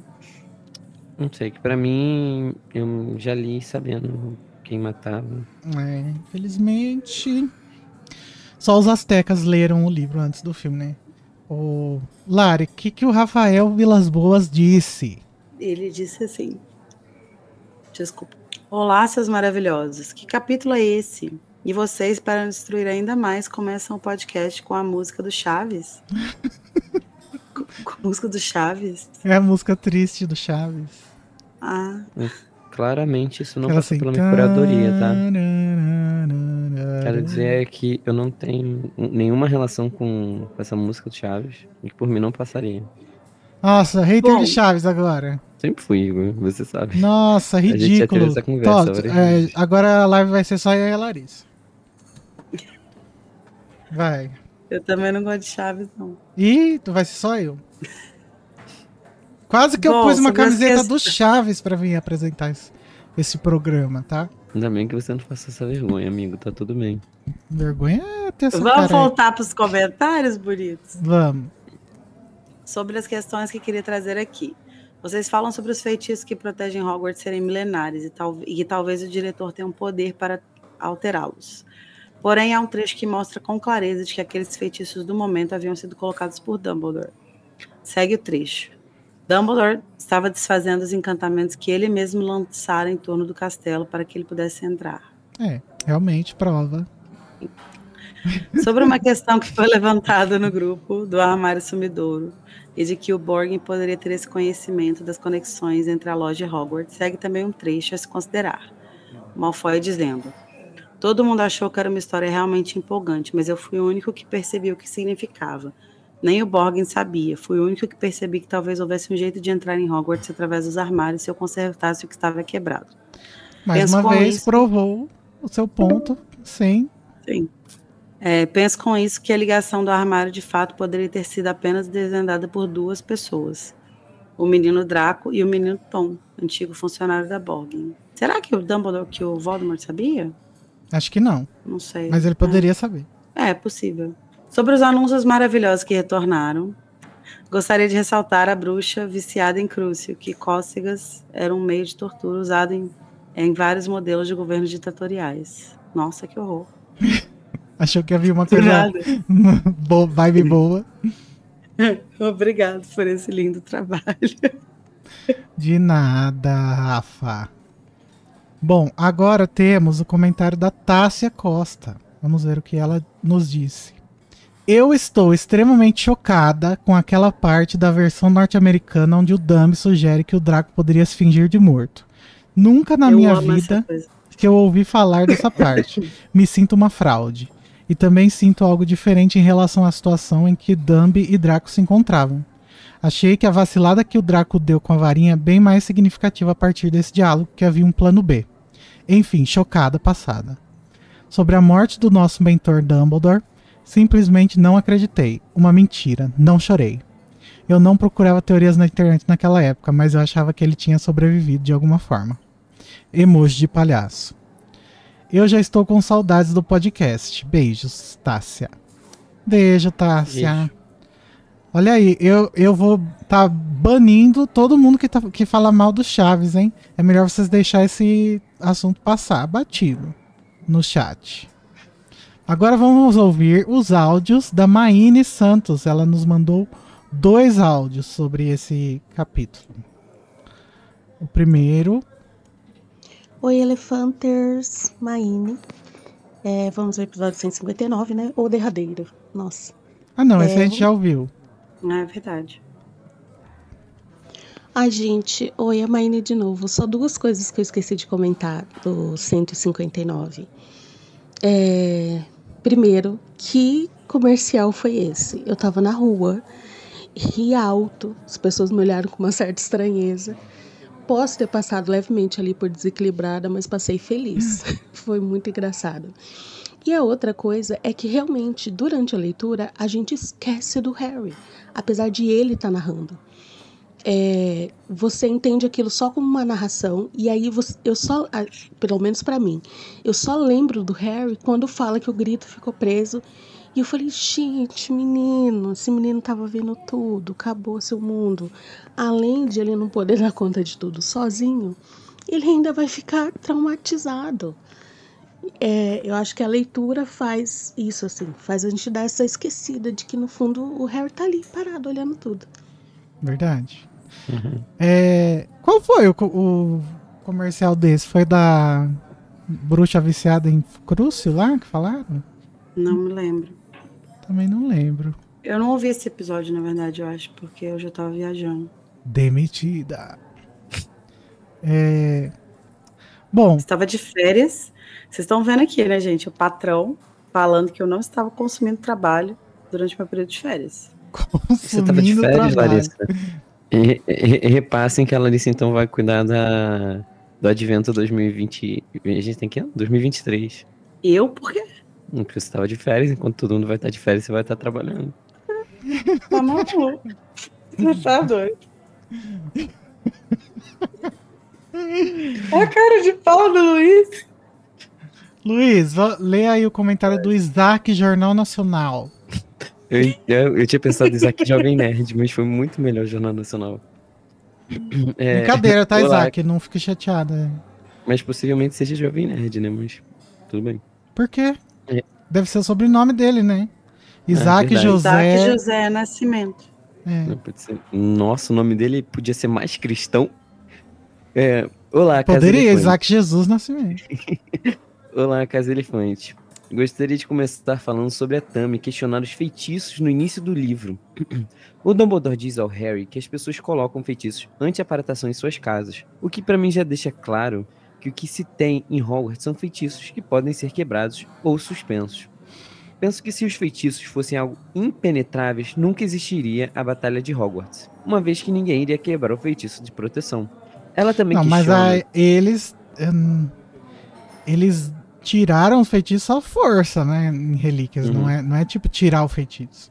É, eles não fizeram contra feitiço, não, não- não- sabe, fazer um- não fizeram nada assim anti-feitiço, eles só quebraram na força bruta. Luiz, olha o nome que a Ana Lourdes falou que o Isaac poderia ter, que seria muito mais cristão. Isaac Jesus de Nazaré. Realmente. É, Realmente, eu estou errado, desculpa, gente. Ai, eu já até me perdi onde que eu parei mesmo. Ah. Ela também questiona os personagens aprenderem a aparatar. Ao final do livro, todos já aprendem a aparatar. O Harry conseguiu aparatar nas aulas mesmo, e depois é mostrado que o Dumbledore só direciona ele quando estão a caminho da caverna. E na volta ele consegue inclusive, inclusive levar o diretor junto. Hermione passou no teste e Rony deixa um tiquinho da sobrancelha para trás. Pois apesar dele ter feito aulas a mais, ele é o único que tem problemas com a aparatação, tanto que se estruncha no último livro. Mas ele sabe também. Sobre a morte do Dumbledore, apesar de ter visto os filmes primeiro, meu sentimento enquanto li os livros foi como se eu tivesse esquecido tudo e estava torcendo para o Snape salvar o Dumbledore. E chorei quando li pela primeira vez, apesar de já conhecer a história. Foi mais ou menos, foi mais pelo que significa a morte dele para Harry. A Larissa não me convenceu, e concordo com a Tamires que o que leva o Snape a se arrepender e continuar a fazer o que ele, ele faz é o sentimento pela Lily. Atenciosamente, Isaac. Então, o Isaac já me ganha quando ele tá no lado da Tamires numa discussão sobre o Snape. Teve um tempo nesse podcast que o Luiz gostava de mim, né? Não, ainda E tinha. aí ele falava que eu era. que eu não, Você ainda não machucava ele. errava. Amigo, o. Luiz não tem cons- consistência. Ele vai. Ele não, vai com a maré. Não, não, não, não, Ele vai com a não, maré. não, não. Agora, eu- É agora eu faço terapia. Eu não sou mais essa pessoa. Sou um novo ser. Ah, essa voz é faz parte? Não, não. A minha voz tá assim mesmo, já tem um tempinho.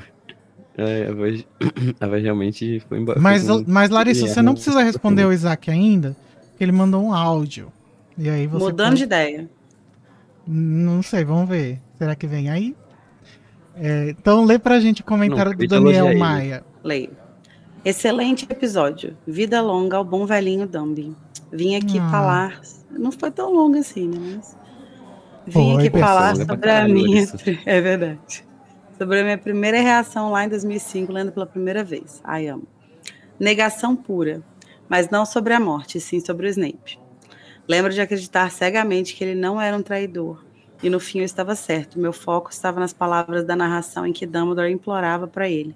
Na época eu acabei lendo da forma correta, que ele implorava para ser morto e não o oposto. Olha, Nossa, olha ali, Daniel. olha ali no chat, os co- coraçãozinho. O quê? Nunca Mas tinha visto isso. agora? Não sabia que tinha isso. Já, Obrigada, já desde o início da live você manda um coraçãozinho. Nossa, eu não tinha reparado. Entrei em várias discussões com amigos reais e virtuais tá sabendo. defendendo o Snape e perdi todas. Porque sempre me questionava por que motivo o Snape seria fiel ao Dumbledore. E eu não tinha nada. Nunca nem passou pela minha mente o plot do amor pela Lilian, afinal a única interação deles, conhecida até então, era ele chamando ela de sangue ruim na lembrança do quinto livro. Inclusive, meu maior medo sobre o último livro era qual argumento a Rowling ia usar para provar a lealdade do Snape. Eu gostei que o Daniel, ele foi assim, até o fim, né? Mesmo quando não tinha nenhuma prova de que o Snape estava, na verdade, do lado certo, ele estava lá acreditando e pensando como será que ela vai, vai provar, mas ele sabia que ela ia provar. Tava com medo de não ser algo Tinha que provar, porque merecia. senão ele Sim. e a Maíne iam chegar lá com um pedaço de pau. Mas a mulher entregou lindamente um arco maravilhoso. E no fim eu fui inocentado. O arco de redenção de Daniel Maia. E fui desbloqueado por alguns, fina... por alguns nos finados Orkut e MSN, quando a JK provou que eu não estava louca em acreditar nele. Caralho, a galera te bloqueou. Pois é, gente, olha, que tóxicos. Eu não faria diferente. Oi, Lorena. Hi, Lorena. Ai, Lorena. Bom, vamos ver o comentário Oi, da. Marina da Flon. Que ela disse. Não lembro qual foi a minha reação lendo a cena da morte do Dumbledore. Só lembro da sensação de ler. Os vizinhos do Luiz não gostam do Dumbledore. Só lembro- Começou. Só lembro da, da sensação de ler, tentando ignorar que estava chegando o momento do maior spoiler da minha vida. Já falei em outro comentário em algum momento, mas eu soube logo depois de começar a ler o livro, assim que saiu, que o Dumbledore morria e que o Snape era quem matava, e sim, a raiva permanece viva até hoje. Até porque as pessoas que falaram fizeram de propósito, rindo e em alto e bom som, no meio de Nossa, várias isso pessoas. aí aposto que é tudo fascista hoje. Sim. Aposto que tudo foi do Bolsonaro. Ninguém de bom coração faz um negócio desse, gente. no meio de várias pessoas que estavam lendo o livro. Enfim, acho que chorei sim lendo, mas porque queria quase que me obrigar a ter aquela experiência, como se não soubesse que aquilo ia acontecer. Ok, fim do drama, meio episódio. Beijos em todos. Beijo. Olha que interessante. Beijo. Beijos em todos. Interessante. O quê? Não é muito comum as pessoas falarem beijos em. Tipo, um beijo em você. Uhum. Enfim, é, eu tô surtando aqui. É, Não, entendi. isso, Eu- né? É não, gostei, do, gostei também. Achei diferente. Temos um comentário beijo da. Ju. Luiz, conta pra gente o que, que ela falou. Então, gente, a Ju, ela, assim como os mais e as tecas, mandou esse, esse feedback por e-mail. É, e ela pediu pra gente chamar ela só de Ju, tá? Olá, Elefanters. Como vocês estão? Ah, poderia estar melhor. Ah, acabei, de, acabei de ouvir o episódio que nosso querido Calma aí, Drogas de novo chegou. Tá complicado Mas dá pra te hoje. ouvir, tá tudo bem. Ah, tá. acabei de ouvir o episódio que nosso, nosso querido Platinado vai de submarino.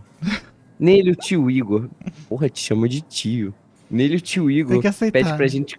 Não, pior que ela mandou isso por e-mail e ela tá te chamando de tio. Isso que é foda. É, nele o tio Igor pede pra gente contar como foi a nossa relação ao descobrir que o papai Dumb não está mais entre nós. Então, aqui vai minha denúncia. O ano era 2009. Gente, peraí. Eu tava lendo esse comentário, né, antes da live. E eu, do jeito que ela falou, não parece que ela vai fazer uma denúncia sobre mim. Falei, Hum, gente, quem é essa não. Ju que não quer se identificar? Mas graças a Deus não era. É, pode ir. Não foi hoje, Igor. Não foi hoje. O Igor morreu de medo. O, o, o- o Igor, o, o Igor ficou muito tempo no Twitter, gente. Desculpa. É sobre isso. Não, gente, mas olha, que ano que. que 2005. eu- que, que eu não sei nem que, quantos anos eu tinha em 2005, vai. Vai. Não, o meu é fácil saber porque eu tinha 5 anos.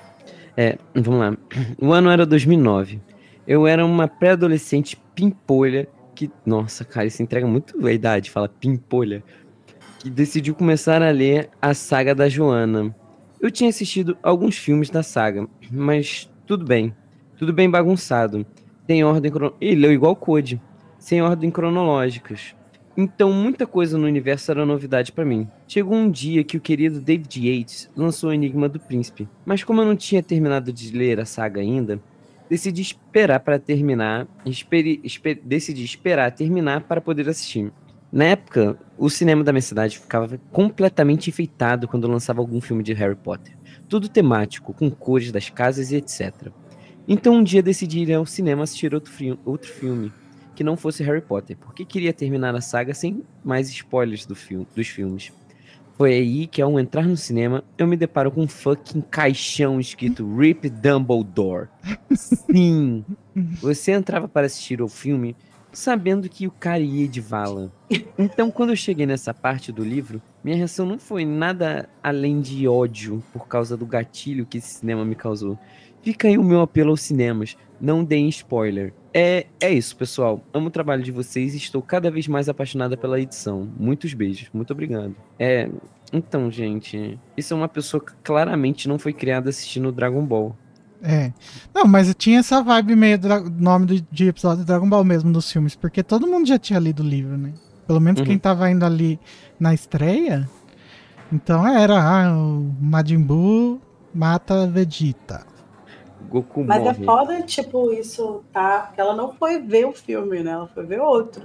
É. E aí, pô, tá lá na entrada do cinema. É foda mesmo. Ah, não sei, eu acho essa desculpa muito ruim pra ser usada em 2009, sabe? Se tu falasse isso hoje em dia, que a gente entra no, no X e a gente recebe spoiler, era uma coisa, mas porra, 2009. O, o Luiz deitou 2009 pro não tinha X. nem con- não é conceito. De, no, 2009 2009 não o quê? tinha nenhum conceito de spoiler. Tinha, lógico pô. que tinha. Talvez não tinha esse nome, Não mas. Não sei, porque eu acho às vezes era porque eu, eu também era muito pequeno pra saber se tinha ou não. Tô, tô jogando aqui, vendo se meu argumento cola. Não colou. Quantas vezes você faz isso, Luiz, na sua vida? Fica jogando coisas aleatórias pra ver se cola. Eu acho que constantemente. Muitas vezes. Muitas vezes é mentira e eu só jogo assim pra pessoa e se caiu, eu vou rir só, só eu sozinho, assim, dentro do meu coração. Leva isso pra sua terapia. Ai, com muita coisa pra levar pra terapia, Igor. Vamos com calma. Ai, ai, Não, só quando tiver um dia assim que você falar, ah, hoje não tenho o que falar. Mas sim, enfim, vamos seguir. É, Próximo é um áudio da Bianca, da Bianca Sapelli. Oi, gente, é a Bia. Feedback do capítulo 159, a torre atingida pelo raio. É, o primeiro ponto que eu queria conversar é sobre essa questão de ser diretor. É, vocês fizeram alguns comentários, até a Lari é, falou depois em outro episódio, sobre essa questão de o Dumbledore poder tirar os encantamentos, é, se isso tem a ver com ele ser diretor. E a Lari também comentou de tipo, um contrato mágico de aparecer do seu quadro depois. E eu fiquei me perguntando se não existe, tipo, uma cerimônia do diretor, sabe? Uma cerimônia de empossamento. Porque existem muitas. Parece ter muitas coisas envolvidas em ser diretor de Hogwarts. E Hogwarts é, é algo muito vivo. Parece que. Se for de qualquer jeito, parece que o castelo não aceita. Tipo, o que aconteceu com o Snape, que ele não tem o quadro. Eu não lembrava disso, né? Tô, tô indo pelo que a Lari falou. E a própria Umbridge não pôde entrar na sala do diretor quando ela se autodenominou diretor. Então, queria saber se vocês já pensaram sobre isso. Às vezes, realmente tem um contrato que envolva várias coisas, é, não só o quadro e essa questão dos encantamentos, e que, e que realmente faça o, o diretor ter, ter mais poderes. Outra coisa é que vocês comentaram do xadrez, né? É, e eu já tinha ouvido essa teoria, não sei se foi aqui, se foi em outro podcast, que o, o Dumbledore seria realmente a rainha e que, falando de xadrez, você não sacrifica a sua rainha por qualquer coisa. Ou você perde a rainha porque você fez uma cagada, ou em nome de uma grande estratégia. Tipo, você vai é, perder a sua rainha porque você já sabe como matar o, outro adversário. E apesar de a rainha ser o, a peça mais forte do tabuleiro, o objetivo dela é orquestrar a maioria das jogadas e, acima de tudo, proteger o rei. Porque, apesar de o rei ser uma das peças mais fracas do tabuleiro, ele não pode ser colocado em risco. Então, se você precisar perder a rainha é, para proteger o rei, é isso que você é obrigado a fazer isso pelas regras do xadrez. E, por, só pra terminar, um pouco mais descontraído, eu perdi tudo no Eu Avisei, Velho Safado, que alguém falou quando o Snape matou o Dumbledore. E é isso, até o Mac. Obrigado, Bia. Eu quero deixar esse disclaimer aqui de novo, que eu acho que a gente esqueceu de comentar dessa vez, que é como a voz da Bia é boa. Ih, tá dando em cima da ouvinte, meu Deus do céu. Não, não, não. Cuidado, não. Igor, Igor. Igor. É, eu. eu. Eu acho que pra- pra mim faz total sentido esse negócio da posse, de ter uma cerimônia de posse, assim, do diretor. Aham, achei muito interessante. Ela lembra da Umbridge também, né? Que não conseguiu. Uhum, Nossa, ainda bem que não tem um quadro da Umbridge, imagina. é verdade. E agora temos um áudio dele mesmo, Felipe Soeiro. Ai, amo. Fala galera, beleza? Felipe aqui, eu vou fazer feedback do episódio 159. É, já começando a falar de Draco, né? Que vocês falam, vocês comentam. É, pra mim, ele não mudou muito, não, velho. Tipo, pra mim, aquela Ah, esse hesitação dele ali. Ah, esse é o áudio que a gente viu Esse é o que errado, você né? colocou errado. Ah, Tem perdão. outro dele ou não? Tem. Tem de todos os episódios até o final. Ah, tá. Graças a Deus. Mas a Larissa não vai poder ver, porque ela vai ter que sair às 11, mas ela vê na live. Ou você poderia ficar só pra isso, né, Larissa? Vale a pena. Ai, Ah, mas aí, ó, fica, fica aí. Tô brincando, vamos ar, continuar. que- Corre. fi- Fica aí no ar que o Danilo tá no chat. Ele poderia colar aqui. É verdade.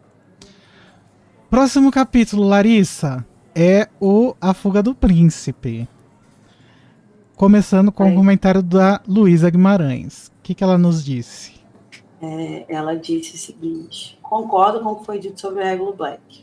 Também acho que foi cortado na edição do sétimo livro. Quando eu li o Enigma do Príncipe. pela- Quando eu li o Enigma do Príncipe pela primeira vez, eu fiquei na expectativa de que ele seria um personagem de destaque no último livro. Aí, quando eu li a primeira vez, nem percebi que tinham revelado quem ele era. Ressalva, foi o primeiro livro em inglês que eu li, muita coisa me passou batida por causa disso. Achei que a hipótese da Lara fez muito sentido. Acho que ele seria uma parte da história que mostraria que existem pessoas que fazem a coisa certa por motivos errados. Que o Regulus se arrependeu de ter se juntado à causa do Voldemort porque ele não era supremacista o suficiente. Inclusive, alguém falou aí no comentário mais cedo, foi o, o Rafael, se eu não me engano. Ele falou um negócio certíssimo, cadê? Ele disse que ah, ele disse. Ah, Regulus só se voltou contra o Lorde porque viu que ele não estava afim da supremacia dos puros sangue, sim do interesse pessoal da imortalidade. Morreu fascista do mesmo jeito. É isso. Será? É, eu acho. E. é, Deixa eu voltar aqui. Tá. E conhecendo o estilo de escrita da J.K. Rowling na época de Harry Potter, talvez tenhamos perdido uma oportunidade de ler um personagem único na história da literatura infanto-juvenil até então. Sim, um fascista.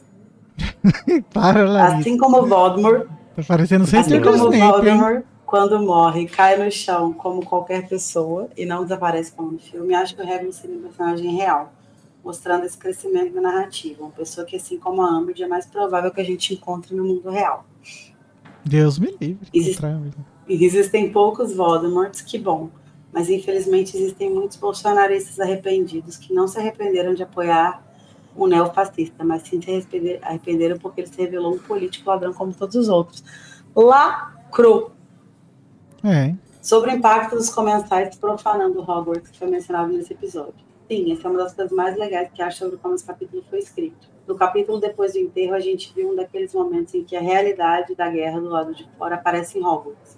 O caso do menino de 5 anos que morreu por conta do Greyback, em paralelo com Gui sendo mordido pelo Greyback. Além de mostrar como a guerra está se aproximando do Harry, acho que aqueles momentos serviam para reforçar a imagem de que Hogwarts é um dos lugares mais seguros do mundo bruxo. Porque, como é dito nos podcast, no podcast várias vezes, e como a maioria, se não todos os leitores pensam, é difícil de acreditar que Hogwarts é segura. O lugar já teve Voldemort dividindo o corpo com o professor, basilisco no encanamento, fica do lado de uma floresta com todo tipo de criatura perigosa, etc. Mas a gente precisa acreditar nisso para que a cena dos comensais infiltrando agora tenha impacto. E ainda mais para que a cena da Batalha de Hogwarts tenha o impacto narrativo que ela vai ter no próximo livro. E acho que esses detalhes, como o menino de 5 anos que morreu, vai reforçando para a gente a santidade, a invulnerabilidade da escola, mesmo que de uma maneira subconsciente. As irmãs do menino que foi mordido estavam em Hogwarts e estavam seguras, afinal não foram mordidas. Imagina os pais e as mães do mundo bruxo com essa, depois dessa notícia. O alívio de quem tem filho em Hogwarts, a, a apreensão de quem tem filhos com menos de 11 anos e o nervoso de quem deve saber que as férias escolares estão chegando. Um comentário aleatório atrasado do, capítulo, do episódio Horcruxes. Code disse: Acho que o mais difícil é a senha para entrar na Lufa-Lufa, porque não sei se eu conseguiria acertar o ritmo da batucadinha ali. Eu, claramente, Lufa-Lufa, batucando na mesa enquanto ouço o episódio. Ah, nem não, mó divertido. É. É que o Code é muito sucético. Sete Code. Uns Code é, demais. Gente, é, antes da gente ir para o próximo comentário, eu vou precisar sair, porque eu sou uma idosa com jet lag. Então, e amanhã eu acordo cedo. Mas bom fim de live para vocês. Obrigada pelos comentários até agora e vejo vocês no próximo livro. A próxima temporada. Ah, não tem live das capas ainda. Tem Né? live das capas Tem. ainda. Calma, Larissa. Desculpa. Você acabou de voltar das suas férias, Larissa. Já quer voltar pra Eu frente? descansei nada, né? Não descansei porra nenhuma. Coitada. Inclusive, eu queria Eu vi- fazer um parênteses aqui. Quando eu fui voltar para procurar o comentário do Rafael, Uhum. o Felipe Soeiro disse: a Larissa vai fazer um podcast sobre The National para converter todo mundo depois de ver que foi bem sucedido com o Snape. Pois eu já tenho esse podcast, meu amor. Ele já acabou, né? A gente parou de fazer, mas ele existe. Ele se chama de Novo Virgínia. Quem quiser ouvir. Nossa, tá? verdade. Desculpa o jabá. Podia ser de Eu novo vendo. Karen, né? Agora. Ah, agora vou ter que mudar o nome, né? Vou pedir para eles tocarem Karen de novo. Gente, um beijo. Obrigada. Até Obrigado você, Larissa, por ter Obrigado, vindo, Lari. lacrou. Não, mas peraí, Larissa. Tem um áudio do Isaac que você precisa ouvir. Mas tá lá embaixo, amigo. Não, tá aqui nesse. É nesse episódio. Peraí. Então, Pode é o adiantar seguinte, então, logo pra aí. gente ouvir ele agora? Posso, posso. Ah. Vamos ver. Eu vou Peraí. cortar ele aqui. Oi, Elefanters. Comentário Opa. do episódio 160. Peguei o áudio errado. Essa não é a voz do Isaac. Eu ia falar, nossa, a voz do Isaac é fina igual a minha. Olá, pessoal da Casa Elefante, tudo bom?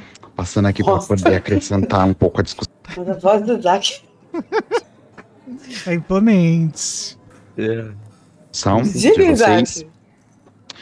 É, o episódio que foi basicamente só sobre o Snape, uma passação de pano, que eu fiquei até com nojo do cheiro de veja que subia. É, primeiro quero deixar claro que eu amo a Larissa, amo, eu passaria horas ouvindo essa mulher falar, só falar. E então eu gostaria de deixar minha opinião a respeito do Snape e é comentador sobre o que levou o Snape a ser comensal. É, eu, tenho algum, eu tenho alguns palpites. Primeiro que ele já venerava muito as artes das trevas, né? É citado na, na história, que ele entra em Hogwarts já conhecendo muito sobre magia das trevas, muito. Ele já conhecia muito sobre magia, tanto que ele derruba, ele faz cair um galho na, na petúnia, né? Então, algum domínio sobre magia ele já, já tinha ali.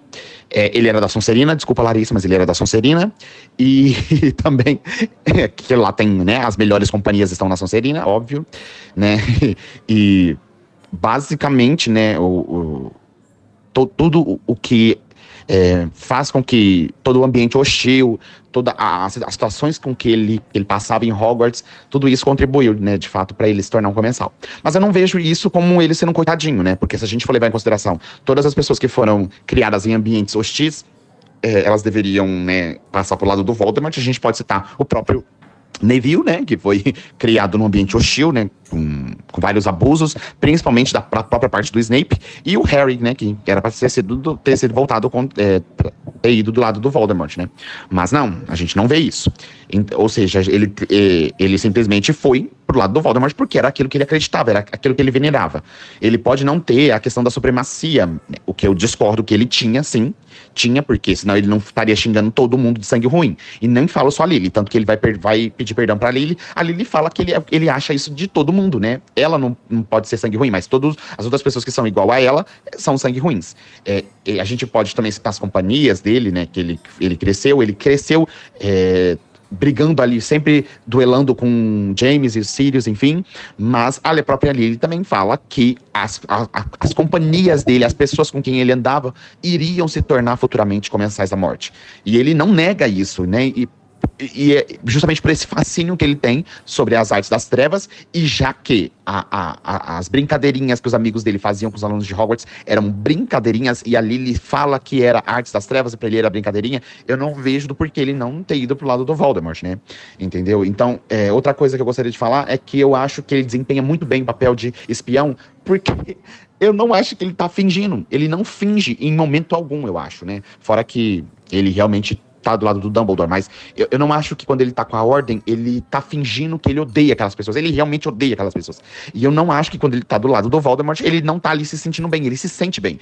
Ele se sente bem com os Malfoy, ele se sente bem com a Bellatrix ali. A forma como ele trata a Bellatrix, que ele fala com a Bellatrix, é totalmente diferente da forma como ah, ele vê, ele da- da- é totalmente diferente das interações que ele tem com a Minerva, é, é totalmente diferente da- das interações que ele tem com o Lupin, é muito diferente toda e qualquer interação dele com as pessoas da Ordem e diferente das que ele tem com os comensais.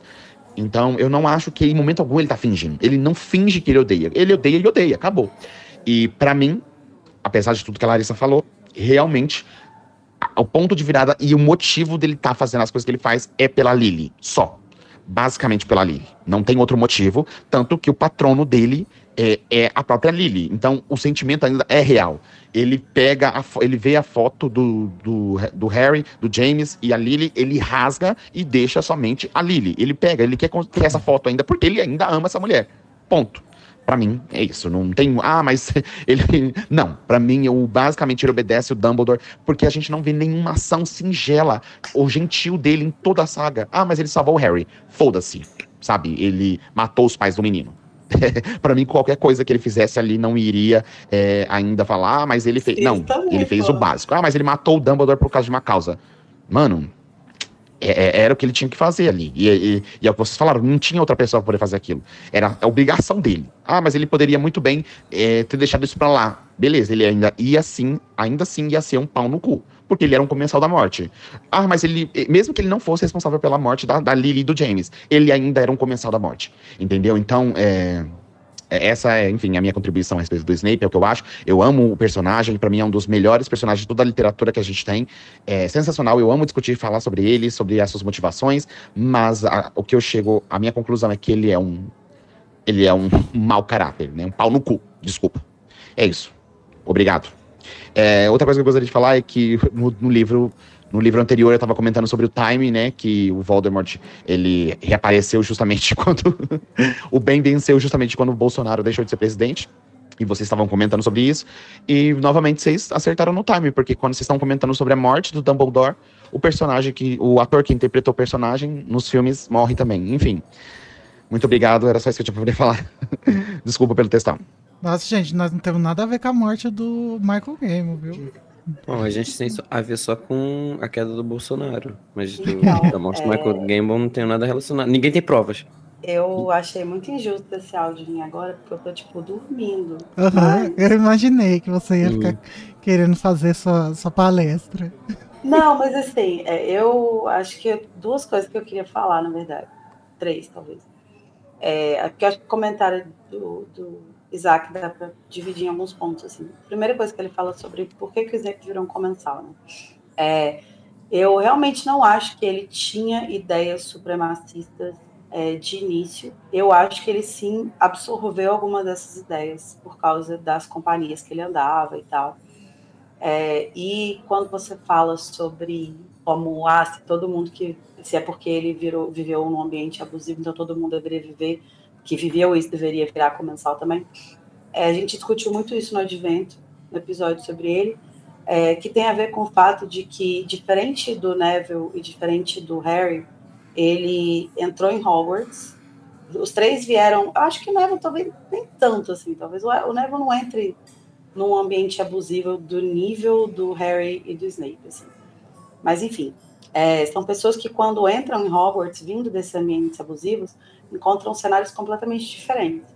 Então o Harry foi acolhido completamente por pessoas, por todas as pessoas possíveis. É, o Neville foi acolhido por amigos, né? Talvez não tanto pelos professores. E aí não é só o Snape, né? Vamos lembrar da Minerva nesse caso aí.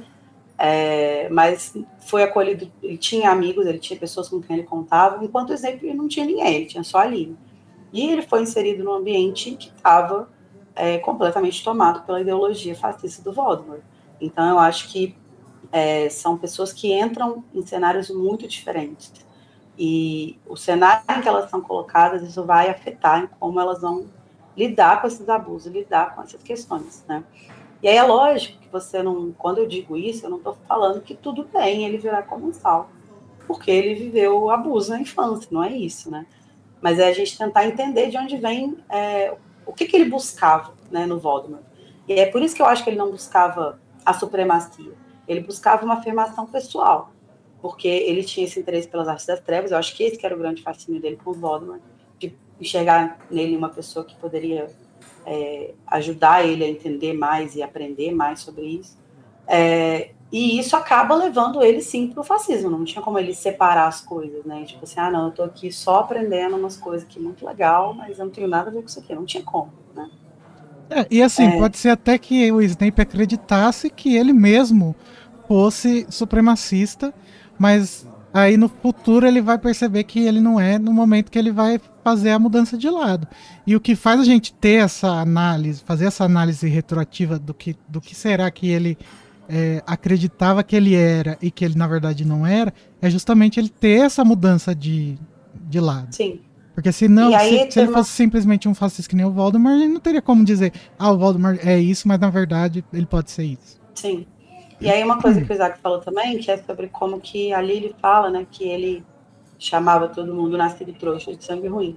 E eu acho que ele de fato chamava, mas talvez inserido nessa questão também de tipo de querer acreditar em algo, assim, sabe? E não estou diminuindo o peso que tem ele chamar, ele falar isso, mas é muito diferente você pensar no peso que é ele, um mestiço, falando isso, e um Malfoy falando. São coisas que vêm de lugares diferentes, né? Tem uma carga diferente e tem motivos diferentes também. E outra coisa que é que ele falou é que acho que ah, ele tinha falado antes, né, no outro comentário, comentário por escrito, que é que eu não convenci ele de que ele não virou de lado por causa dali. Eu acho que talvez eu não tenha me expressado muito bem quando eu falei sobre isso. Eu sei que ele virou de lado por causa da Lily, ele trocou de lado por causa da Lily. A minha questão é, a questão dele com a Lily foi uma faísca, foi o que deu o, o start para ele entender que ele estava fazendo uma coisa que ele não devia estar tá fazendo. E eu acho que ele acreditou até o fim da vida que ele estava fazendo isso por ela. E eu acho que até o fim da vida dele isso foi uma questão muito grande para ele também. Eu concordo que ele morreu gostando dela. Eu só acho que a história dele não se resume a isso. O arco de redenção dele não se resume a ah, eu amava ela e ela morreu e eu mudei de lado por causa dela. Porque as ações dele durante a narrativa mostram que ele foi muito além disso. Ele não se limitou a proteger o Harry. Ele passou a proteger todo mundo. E aí isso faz uma diferença muito grande em você pensar por que, que ele mudou de. É, por que, que ele se mantém? Por que, que ele toma as ações que ele toma? Né? E não são só as ações que beneficiam o Harry, e sim as ações que beneficiam a, a, o lado da ordem como um todo. Né? Então, é, o que eu digo é isso. Assim, é, a Lily foi uma, uma fagulha que iniciou, que tipo, fez ele mudar de lado, e ela foi sim para ele uma força até o fim da vida. Só que no fim das contas, no meio do caminho, ele acabou se comprometendo com a causa de uma forma que ia muito além dela. E acho que ele nunca nem teve percepção disso. Assim. Acho que ele nunca entendeu o quanto ele tinha se comprometido com a causa. Mas a gente vê pelas ações dele, pelas falas do Dumbledore, inclusive, que ele se, tor que se tornou uma coisa muito maior do que aquilo. Tanto que o Dumbledore fica surpreso quando ele mostra o patrono dele, né? Ele fica tipo, É. nossa, ainda essa porra? Até hoje, essa merda.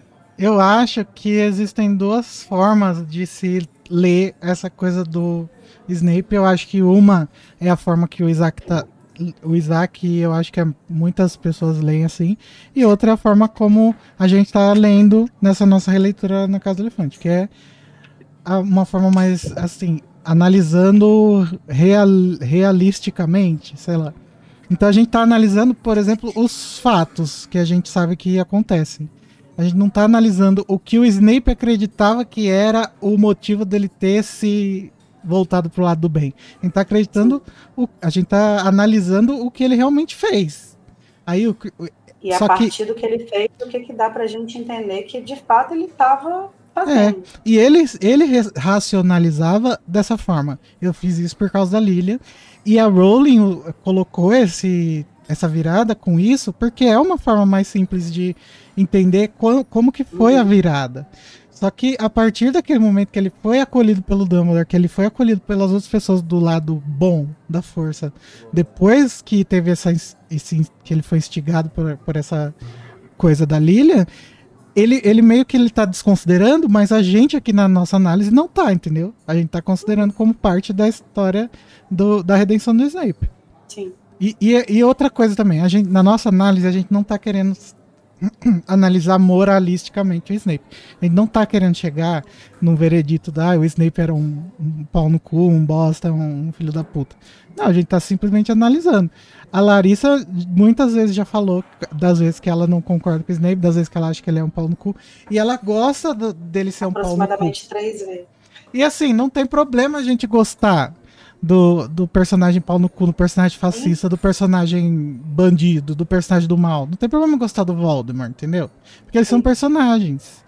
E, eu acho que, e- inclusive, uma das coisas que mais me incomoda na adaptação do Snape para o cinema é como que ele é, é, higienizado, sabe? Eu acho que uma das coisas mais divertidas de ler o personagem dos livros é como que ele dá uns ataques, como que ele grita, como que ele faz umas coisas, você fica, caralho, meu amigo, o que que você tá fazendo? E é isso que eu gosto nele, assim, porque ele me instiga é, de uma forma que o, o personagem do filme não instiga tanto, assim. É, mas uma outra coisa que... Lari aí pra série. Por favor, nossa, por favor, me dá um Snape dramático e louco e sem noção.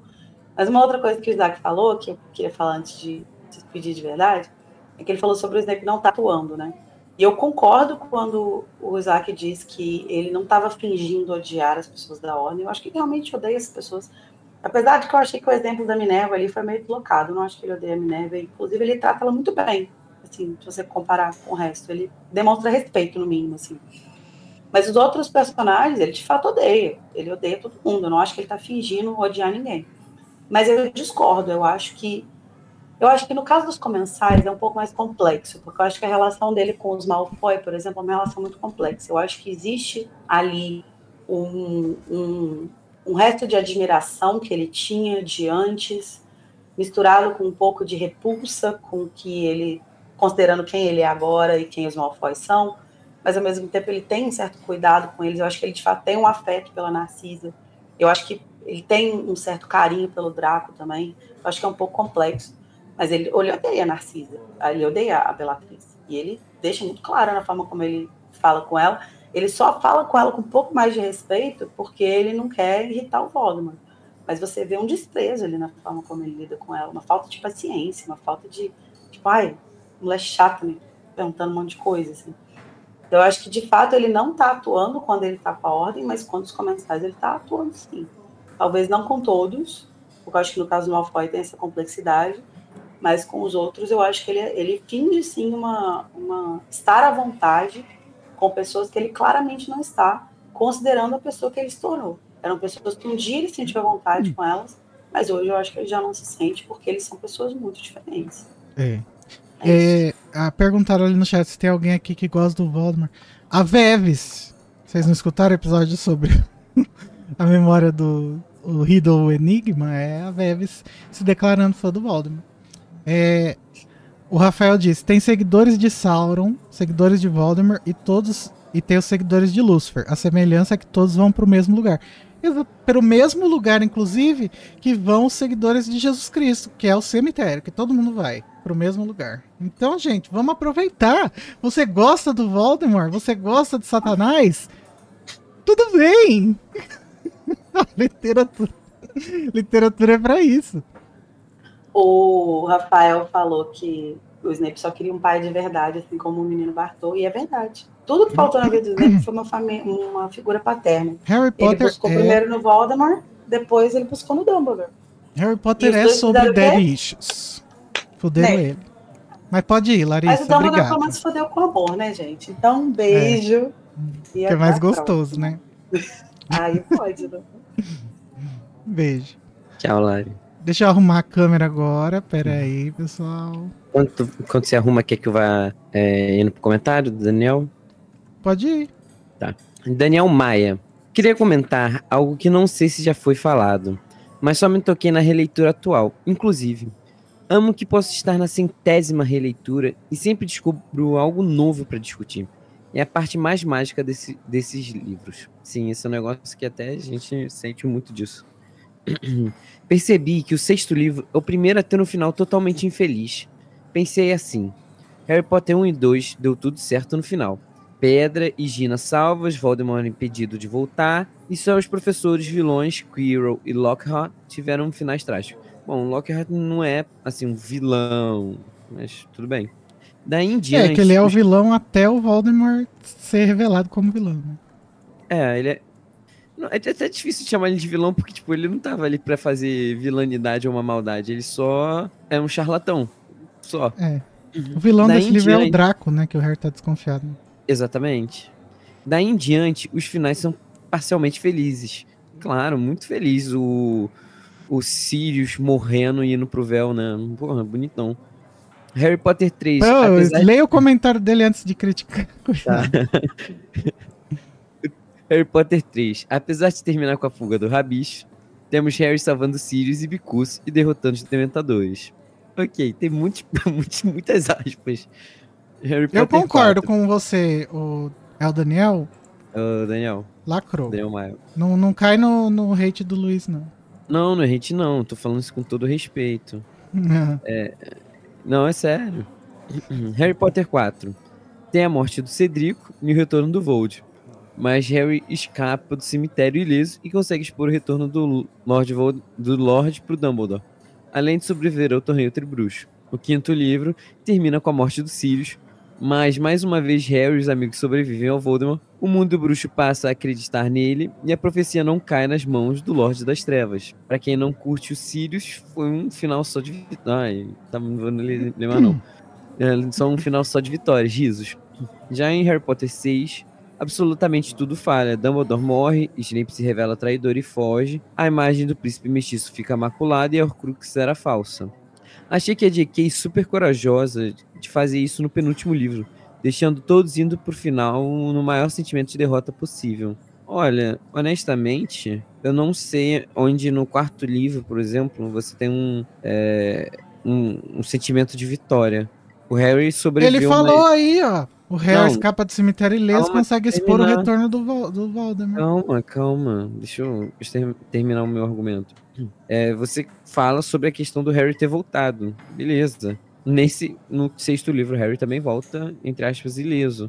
É, mas assim, e, a, e o movimento de Dumbledore, do Voldemort, também fica muito exposto. E termina num reconhecimento do Dumbledore, o sexto livro. Tá, mas voltando. O quarto, a gente tem simplesmente. A gente acaba com o maior sentimento de tristeza possível, que é Cedrico morto e Voldemort mo- voltou.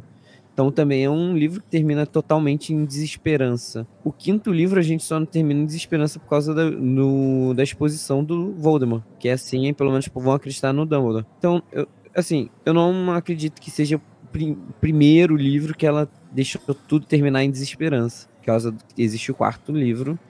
E se a gente fuxigar assim. Não, até o terceiro dá pra passar, mas o quarto livro, assim, não passa. Por totalmente desesperança, né? Totalmente derrota. É, Mas, Luiz, se você parar pra pensar, não só na história e também na forma como tá escrito, é realmente esse é o, o livro que a, narrati que a narração é, tirando é, que a narração ela tá escrito melancolicamente, sabe? Ela Uhum. termina num tom melancólico. Aqui o Harry nem, não, não, não chega nem a ir embora de Hogwarts, a coisa termina ali no velório do Dumbledore, entendeu? Eu acho que é mais isso que ele tá querendo dizer.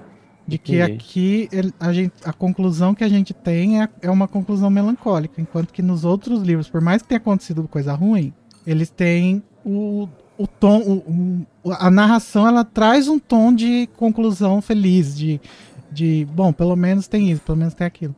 Uhum. Aqui não. Aqui é só depressão e no, e, e no futuro ninguém sabe o que vai acontecer, sabe? Uhum. É, Agora eu entendi. bom, Fala. tem um áudio da Maine, né, que a gente ouviu aquela hora e não ouviu. Sim. É do 160. Vamos ver o que ela teve a nos dizer. Oi, Elefanters. Comentário do episódio 160. É, eu também acho que o Dumbledore estava tranquilo com relação ao plano dele, e tão tranquilo que ele não previu que outras coisas poderiam acontecer. Acabou que no final o plano dele deu certo, mas de formas com, com as quais ele não contava, né? Porque aconteceu um monte de coisa que ele não previa. Que bom que deu certo. Sobre a credibilidade do Harry, mesmo quando o Harry erra, são, ele sempre erra nos detalhes. O Belzão mesmo, o problema que está acontecendo, sempre realmente está acontecendo. Ele acerta. E eu acho que, mesmo com isso, as pessoas dão muito pouca credibilidade para ele. Se ele desconfiar de alguma coisa, o mínimo que ele ia fazer é ficar de olho aberto, porque ele erra nos detalhes, mas ele sempre acerta no problema maior. Sobre os feitiços que perduram ou não, né? Eu achei a ideia da biologia da magia incrível. Realmente ia ser o máximo é, estudar e conhecer assim a magia dessa forma. Mas eu pensei também que pode é, funcionar como uma etapa que você pode acrescentar em qualquer feitiço. Só que deve ser uma etapa que é, demanda ingredientes ou rituais, ou até um certo nível de magia maior. E por isso não dá pra usar, assim, por exemplo, num duelo, num feitiço que você joga esporadicamente. Mas eu acho que, é, em tese, qualquer feitiço pode virar um feitiço para sempre, se você colocar essa parte a mais. É, sobre também o embate, né, do, do Harry com o Snape.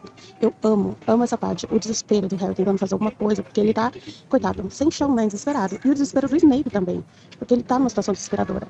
É, eu também acho que ele não queria descontar nada no Harry, ou machucar ele. Eu acho que ele só tá assim, ai menino chato, sai daqui, me deixa. Tem um monte de bola pra resolver, me larga. É, eu acho que essa era a sensação do Snape. Ele só tava tentando se livrar o mais rápido possível pra resolver os B.O. Ele tava cheio de, de coisa, gente, na cabeça, coitado. É, eu também ca- caguei pra revelação de que ele era o, o príncipe mestiço. Falei, gente, Dumbledore morreu, o mundo se acabou em barranco. O que, a gente quer saber de quem é o príncipe? Azar, sabe? Eu acho que na hora, pra mim, todos os outros plots que a gente tava pensando do príncipe e do, da Horcrux, pra mim tudo acabou. Morreu, morreu junto com o Dumbledore. Também acho que os traços de, de personalidade que definem, né, cada casa, é, definem também coragens diferentes. Eu acho que cada traço de personalidade define um tipo de coragem diferente. E eu também acredito que nenhum Grifinório, nem antes, nem durante, nem depois da Guerra Bruxa, jamais teria a coragem que Snape teve. Pra mim é uma coisa assim absurda o que ele fez. É, a gente já falou né, no podcast sobre a importância, é, o valor de releitura que Harry Potter tem, mas eu acredito que não é um livro que a gente só dá pra reler, sabe? É um livro que a gente tem que reler. Porque depois, quando você descobre no final o plot twist do, do Snape e você lê de novo, é praticamente assim uma outra obra, porque tudo tem um, um outro ponto de vista. É, também pensei sobre uma coisa que passou pela minha cabeça. Os comerciais estavam mó animadões, né? Saindo do, de Hogwarts, matou o Dumbledore e tal, tacando fogo em tudo. Eufóricos, né? E vocês não acham que teve um, um, um happy hour depois? Assim, que eles se juntaram, os comerciais do Dumbledore, pra tomar uns drinks. E, gente, eles mataram o Dumbledore. É uma coisa muito grande. Eu acho que eles foram comemorar. E eu acho que o, que o Snape tava nessa comemoração, sofrendo calado, como sempre, e recebendo tapinha nas costas. Eu fico só imaginando, coitado desse homem, gente, a cabeça dele. E pra finalizar, hip tranquilos, né? Tadinhos. Morreram, foram esquecidos no rolê. E é isso. Até o próximo episódio. Hum. Eu acho que eles saíram bebê. Eu também. É, matar o Dumbledore é uma conquista a ser comemorada, né? Afinal, mataram o cara que derrotou Grindelwald. Tomara que eles não saíram comemorando igual no começo do Cálice, né? É, ia ser preocupante.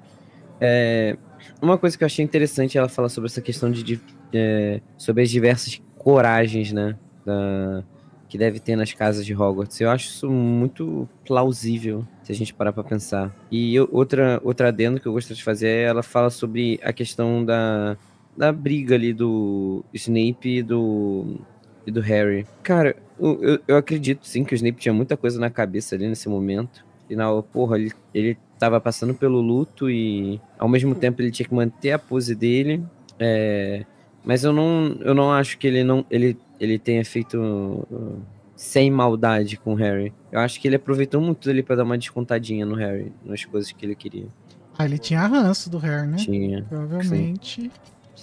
Duvido que ele, Ele fez ali no. Só sai daqui, garoto. Quer Não, dizer, o ranço fez. dele se aproveitou e saiu ali naquela hora. Sim. Então duvido que seja só um negócio. Sai daqui, garoto. Não, com certeza ele tirou um pouco desse amargor, igual a gente vê no, nas aulas de oclumência, quando ele- o, o Snape tem aquela briga muito feia com o Harry. Ele, Uhum. ele tira um pouco desse, desse sentimento igual enquanto ele, enfeiti, ele enfeitiça o Harry. Não sei, é a minha, minha perspectiva como leitor. Vamos ver agora o áudio do Felipe Sueiro, que ele mandou sobre esse capítulo. Fala galera, beleza? Felipe aqui, fazer o feedback do episódio 160. E esse capítulo já começa bem frenético, né? Tipo, eu imagino um plano sequência assim. É. De Harry já atacando o comensal e descendo e se deparando com a batalha lá embaixo. E, pá, e, e uma agonia, ele caindo por cima de corpo ensanguentado, né? Escorregando, que ele escorrega no sangue, enfim. Tipo, aí seria um plano sequência até lá o momento que ele é, encontra Snape. E aí ele meio que esfria, né? Quando ele é, tá ali com o Hagrid é, apagando o fogo da, da cabana, meio que dá pra seguir um plano sequência até lá, velho. Porque esse capítulo é até pequeno, né? Que termina já no encontro dele ali com o corpo de Dumbledore. Ele e Hagrid ali encontrando o pessoal. Seria massa, velho. Eles poderiam fazer isso aí na série. É... E aí também é interessante que nesse, capi- nessa, nesse momento, no, no capítulo, J.K. se utiliza muito dos, dos sentidos aguçados de Harry, né? Que filho até fala é, como ele tá meio que percebendo tudo, assim, o foco dele tá é, lá em cima, porque, por causa da adrenalina, né, também. E aí, muito interessante como ela utiliza isso para E aí a gente acaba ficando muito mais imerso, né? Aquela, aquela, aquela situação que Harry tá ali, tipo, deixa tudo muito mais difícil você ficar lendo ali, tipo, não consegue parar. E, tipo, por exemplo, no momento que. Até a Lari comenta, né? Que Harry percebe o rosto é, cheio de ódio, assim, de, de Snape, e aí ele compara com o latido cheio de dor, né? Ele compara com o latido de canino preso. Tipo, isso é um detalhe muito interessante. E só esse, essa comparação do, é, já engrandece muito a, a expressão do.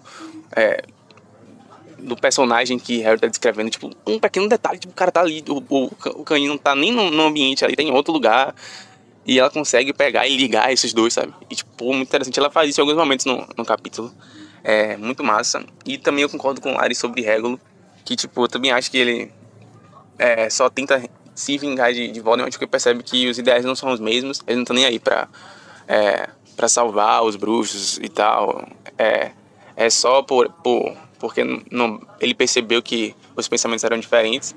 E aí, por isso também que ele não vai falar com o Dumbledore. né? Eu acredito que ele não, não fosse muito chegado a Dumbledore, não fosse muito próximo. E acho que mesmo se ele acho que tinha um certo orgulho, acho que ele não falaria, ele tentaria fazer por ele mesmo. Enfim, realmente, personagem otário, né, velho? Nunca será Sirius. Enfim, valeu, galera. Aquele abraço. Fui. Nunca será Sirius. Eu vou concordar. O... Você precisa defender mais o Sirius, então, Felipe, porque o Danilo tá fazendo a caveira dele aí. Ah, mas aí, quando é o, é, é o Danilo que tá fazendo a caveira de alguém, você já sabe que automaticamente essa pessoa é boa. Vocês que se resolvam. Eu acho melhor a gente partir para o capítulo 29, Lamento da Fênix. É começando com. Vamos deixar esse áudio do Rafael para depois, já que a gente acabou de ouvir um áudio. Ah, não, mas daí depois tem mais dois. Não, vamos começar então pelo áudio do Rafael.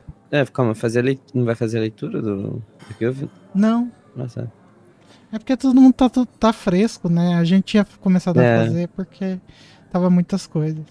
é que já tinha Olá, passado, agora já queridos terminou. elefantes, que, que capítulo maravilhoso.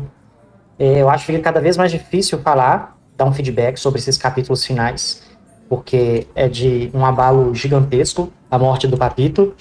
É, mas eu queria colocar um ponto bem curto, deixei para ouvir os últimos dois capítulos juntos, porque eu fiz a, a leitura, a releitura dos três últimos capítulos do livro juntos, para tentar fazer uma ligação entre eles, já que eles se comunicam muito entre si e até com o segundo livro também.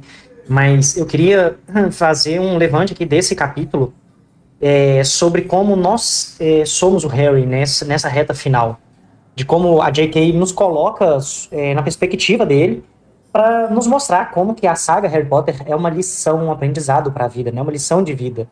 é, nós vemos Harry ele recebendo ordens do Dumbledore. É, Harry, você fará tudo que eu disser, mesmo que seja contrário a toda a lógica e todo o seu querer, né? E como que o Harry se depara ali nesse capítulo querendo buscar justificativas para odiar o Snape, como que nós somos colocados nessa perspectiva, mas que mais para frente nós vamos aprender que não é sobre a perspectiva da emoção que nós podemos conduzir e julgar a nossa vida, né? De forma que a gente acha que vai alcançar os melhores caminhos, né? Porque se a gente, que nós que somos o Harry, nesse ponto, tivéssemos a capacidade de dar um passo para trás e enxergar toda a situação além das emoções, se o Harry tivesse tido essa capacidade, nós teríamos conseguido ligar muitos pontos, né? É, como o ano inteiro que nós passamos aprendendo com o príncipe, como no capítulo anterior com a fuga do Snape, que ele não quis ferir o Harry, ou até na, na, no momento que Harry chama ele de covarde e vê nos olhos dele aquela, aquela expressão animalesca, né? De que é, um cão, é, tal como o canino, gritava ou uivava na cabana de Hagrid, né? Então, havia algo ali, né, que, que poderia ser enxergado. Poxa, será que essa mesma frase que o Dumbledore não disse para mim, não disse para o Snape, de fazer tudo mesmo que contrário à minha própria vontade, por um bem maior? É, então, assim, é, nós somos envoltos na emoção, de uma forma que nós compramos essa ideia do Harry, né? E passamos a bater o martelo e falar assim, tá vendo? Ele realmente tinha razão. O Snape é o vilão. É, mas é isso, é mais para ressaltar a grandiosidade dessa obra, como que ela trata tantas é, áreas de uma forma tão singular assim da, da vida e como que é, a gente pode aprender tanto com Harry Potter para nossa vida. É isso. Adorei o capítulo. Já estou ouvindo o último, que eu deixei para ouvir os três juntos, para comentar esse triste fim de Enigma do Príncipe, o melhor livro da saga. Muito obrigado por esse podcast maravilhoso que vocês fazem, por esse trabalho lindo. Vou aguardar ansioso o início do sétimo. E é isso. Beijo para todos vocês. Muito obrigado. É, obrigado. É, eu acho muito incrível como a maioria dos comentários que a gente tem nesse livro são sobre a grande capacidade da J.K. de amarrar todos os acontecimentos para esse grande ápice. É, é um esse é um pensamento totalmente meu de, tipo... É, é incrível o, o talento e, o, e a estrutura que ela botou durante todo esse livro pra gente chegar num ápice tão grande onde a gente tá tendo... Ali, eu acho que a nossa maior âncora de Harry Potter é desfalecendo. Eu acho muito incrível como todo mundo tem tá tendo esse mesmo impacto, fazendo essa releitura conosco. É, desculpa, eu não prestei muita atenção porque eu tava arrumando a, a tela aqui. Mas lacrou. Tudo bem sobre isso, amigo. É, vou, vou ler o comentário aqui da Marina. É, Marina da Flom. Oi, elefantes lindos. É, em primeiro lugar, o meu nome, que vocês nunca sabem como falar na hora de listar os apoiadores, Bard, se fala Berd. Oh, é pra falar Berd, né? Eu falava Baird. Mas é só Berd. Berd. Bard. Não sei. Agora aí continua difícil. É, eu adoro esse nome, mas nunca uso porque tem sempre que soletrar, explicar como fala, etc. Inclusive, te, eu tentei deixar no meu nome só Marina da Flon no PicPay, que é o que eu sempre usei, mas tinha que botar no nome completo. Se quiserem só falar Marina da Flon para facilitar, eu até prefiro. Agora o capítulo. Quantas moedas de WhatsApp a gente sabe que, os que o Neville e companhia usam isso para se comunicar no sétimo ano. É, no sétimo ano. E, tocam alta, e trocam altas mensagens, meio WhatsApp mesmo. Nunca vai caber um, textão por causa do tamanho, mas dá para mandar uma mensagem tipo Telegram ou para os ouvintes idosos, tipo BIP, como os médicos usavam antes do advento do celular. A gente sabe que o Neville mandou uma mensagem para os antigos membros da armada dizendo: Harry is here, we are fighting para chamar o povo para a Batalha de Hogwarts. Sim, é, porque a gente pensou no episódio qual será o limite do, de, do que pode ser mandado pela moeda, né? Ah, é, deve ser igual o Twitter, né? 150 caracteres. E hoje em dia nem tem mais isso. Aquele... É, hoje em dia virou putaria. Infelizmente. Graças a Deus, para acabar logo aquela bosta. Olha, aparentemente a Lucy Gray do Cantiga dos Pássaros e Serpentes se chama Lucy Gray Baird, que é Bear. Bird. É Bird. Bird. É igualzinho Não, mesmo. Caralho, eu vou falar com sotaque, foi mal. É igual. É assim que se escreve. Vamos ver o, áudio da Maine sobre o episódio. Sete minutos. Oi, Elefanters, Naine, comentando os episódios do capítulo 166. É, eu fiquei pensando uma coisa enquanto vocês falavam 166? Viajou, não tem nem esse capítulo, não tem nem esse episódio ainda. da Félix, né? Será, é, se, o- se o virar-tempo, né, que altera tempo espaço e um par de coisa, não muda resultados, será que a Félix muda? Eu acho que não seria muito coerente. Não que coerência seja uma premissa, né? Mas, assim, na- ao meu ver, se uma coisa que altera o tempo não consegue modificar os resultados, eu acredito que a Félix também não muda. Eu acho assim que ninguém que tomou a Félix e morreria naquele dia deixaria de morrer, sabe? Eu acho que os, os amigos do Harry, Rony, né, a Gina, a Hermione, eles não foram salvos pela Félix. Eu acho que eles podem ter deixado de se ferir, alguma coisa assim, mas eu acho que a Félix não salvou eles completamente. Não sei, não consigo acreditar que a poção faça isso. É, eu acho que é mais uma percepção deles mesmo, porque eles acharam tudo muito fácil porque eles estavam com a Félix, mas eu não acredito que tenha sido assim. Sei lá, minha cabeça. É, também sobre o Harry, né? Ouvindo os detalhes da história e mandando o eu avisei com os olhos, eu falei assim, ai gente, menino querido, né? Eu ia falar bem alto, eu avisei com a mão na cintura e tudo, porque esse sempre foi a questão dele, né? Os dois, as duas pessoas que ele nunca gostou e que ele sempre desconfiou e que todo mundo é, fala, enchia o saco dele por isso, né? No final, ele estava, entre aspas, certo o tempo todo. É, também nunca entendi sobre por que o pessoal encrencar com o nome do Alvo Severo. Não é um nome bonito? Não é um nome bonito, gente. Mas tem muito sentido. Inclusive, eu acho que os filhos do Harry, um tinha que chamar Severo e o outro tinha que chamar Snape. E aí os outros nomes ele colocasse o que ele quisesse. Porque é, eu acho que ele fez homenagens, assim, a pessoas que foram importantes na Guerra Bruxa. Uma guerra é, na qual ele praticamente nasceu e viveu em função, né? E ele queria homenagear essas pessoas que, que foram importantes e que não sobreviveram para ver o final dela. Pelo menos o nome dos meninos. É, tá. Sobre a marca, a marca do, a marca negra no, no eu acredito que ele tinha sim a marca negra. E eu acredito que deve ser muito dolorido para colocar a marca negra numa pessoa. E eu, eu acho que o, o, Vold, né, ele usou isso já para dar aquela amedrontada no Draco. Falou assim, ó, tá vendo? Dói, né? Imagina o que eu vou fazer se você não conseguir. Eu acho que ele já deu assim aquela ameaçada ali, colocando a marca negra. É, sobre o, o Snape e o, e o Flitwick, né?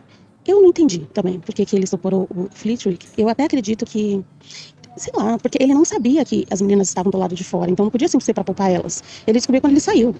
Eu, eu fiquei pensando assim, será que o Flitwick, que é famoso por ser um bom duelista, né, um ótimo duelista e tal, será que ele não é tão bom que ele daria ali uma, uma, assim, ele deixaria o jogo desproporcional, né, a, a briga entre os comensais e, e, o- e a ordem? Será que se o Flitwick entrasse, o, o Snape teria menos chances de garantir que o pessoal da, dos comensais saíssem, assim? Talvez seja isso, porque eu não, eu não consigo pensar assim, numa razão. Talvez ele fosse tão bom, duelista tão bom, que o Snape falou assim, deixa eu garantir que a gente vai conseguir sair marromeiro todo mundo bem, porque, né, eu sou um espião, tem que chegar lá com a turma. Pensei nisso. É, sobre o fecho, né, que a Fleur dá na, na mole, gente, maravilhoso. Fleur maravilhosa.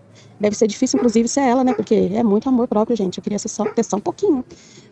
Nossa, achei maravilhoso. E acho também que a Molly, a Gina e a Hermione precisavam desse fecho, assim, sabe? Pra calar a boquinha, porque elas estavam muito chatas. E a Flor tipo, nunca fez nada pra merecer isso, então eu achei maravilhoso.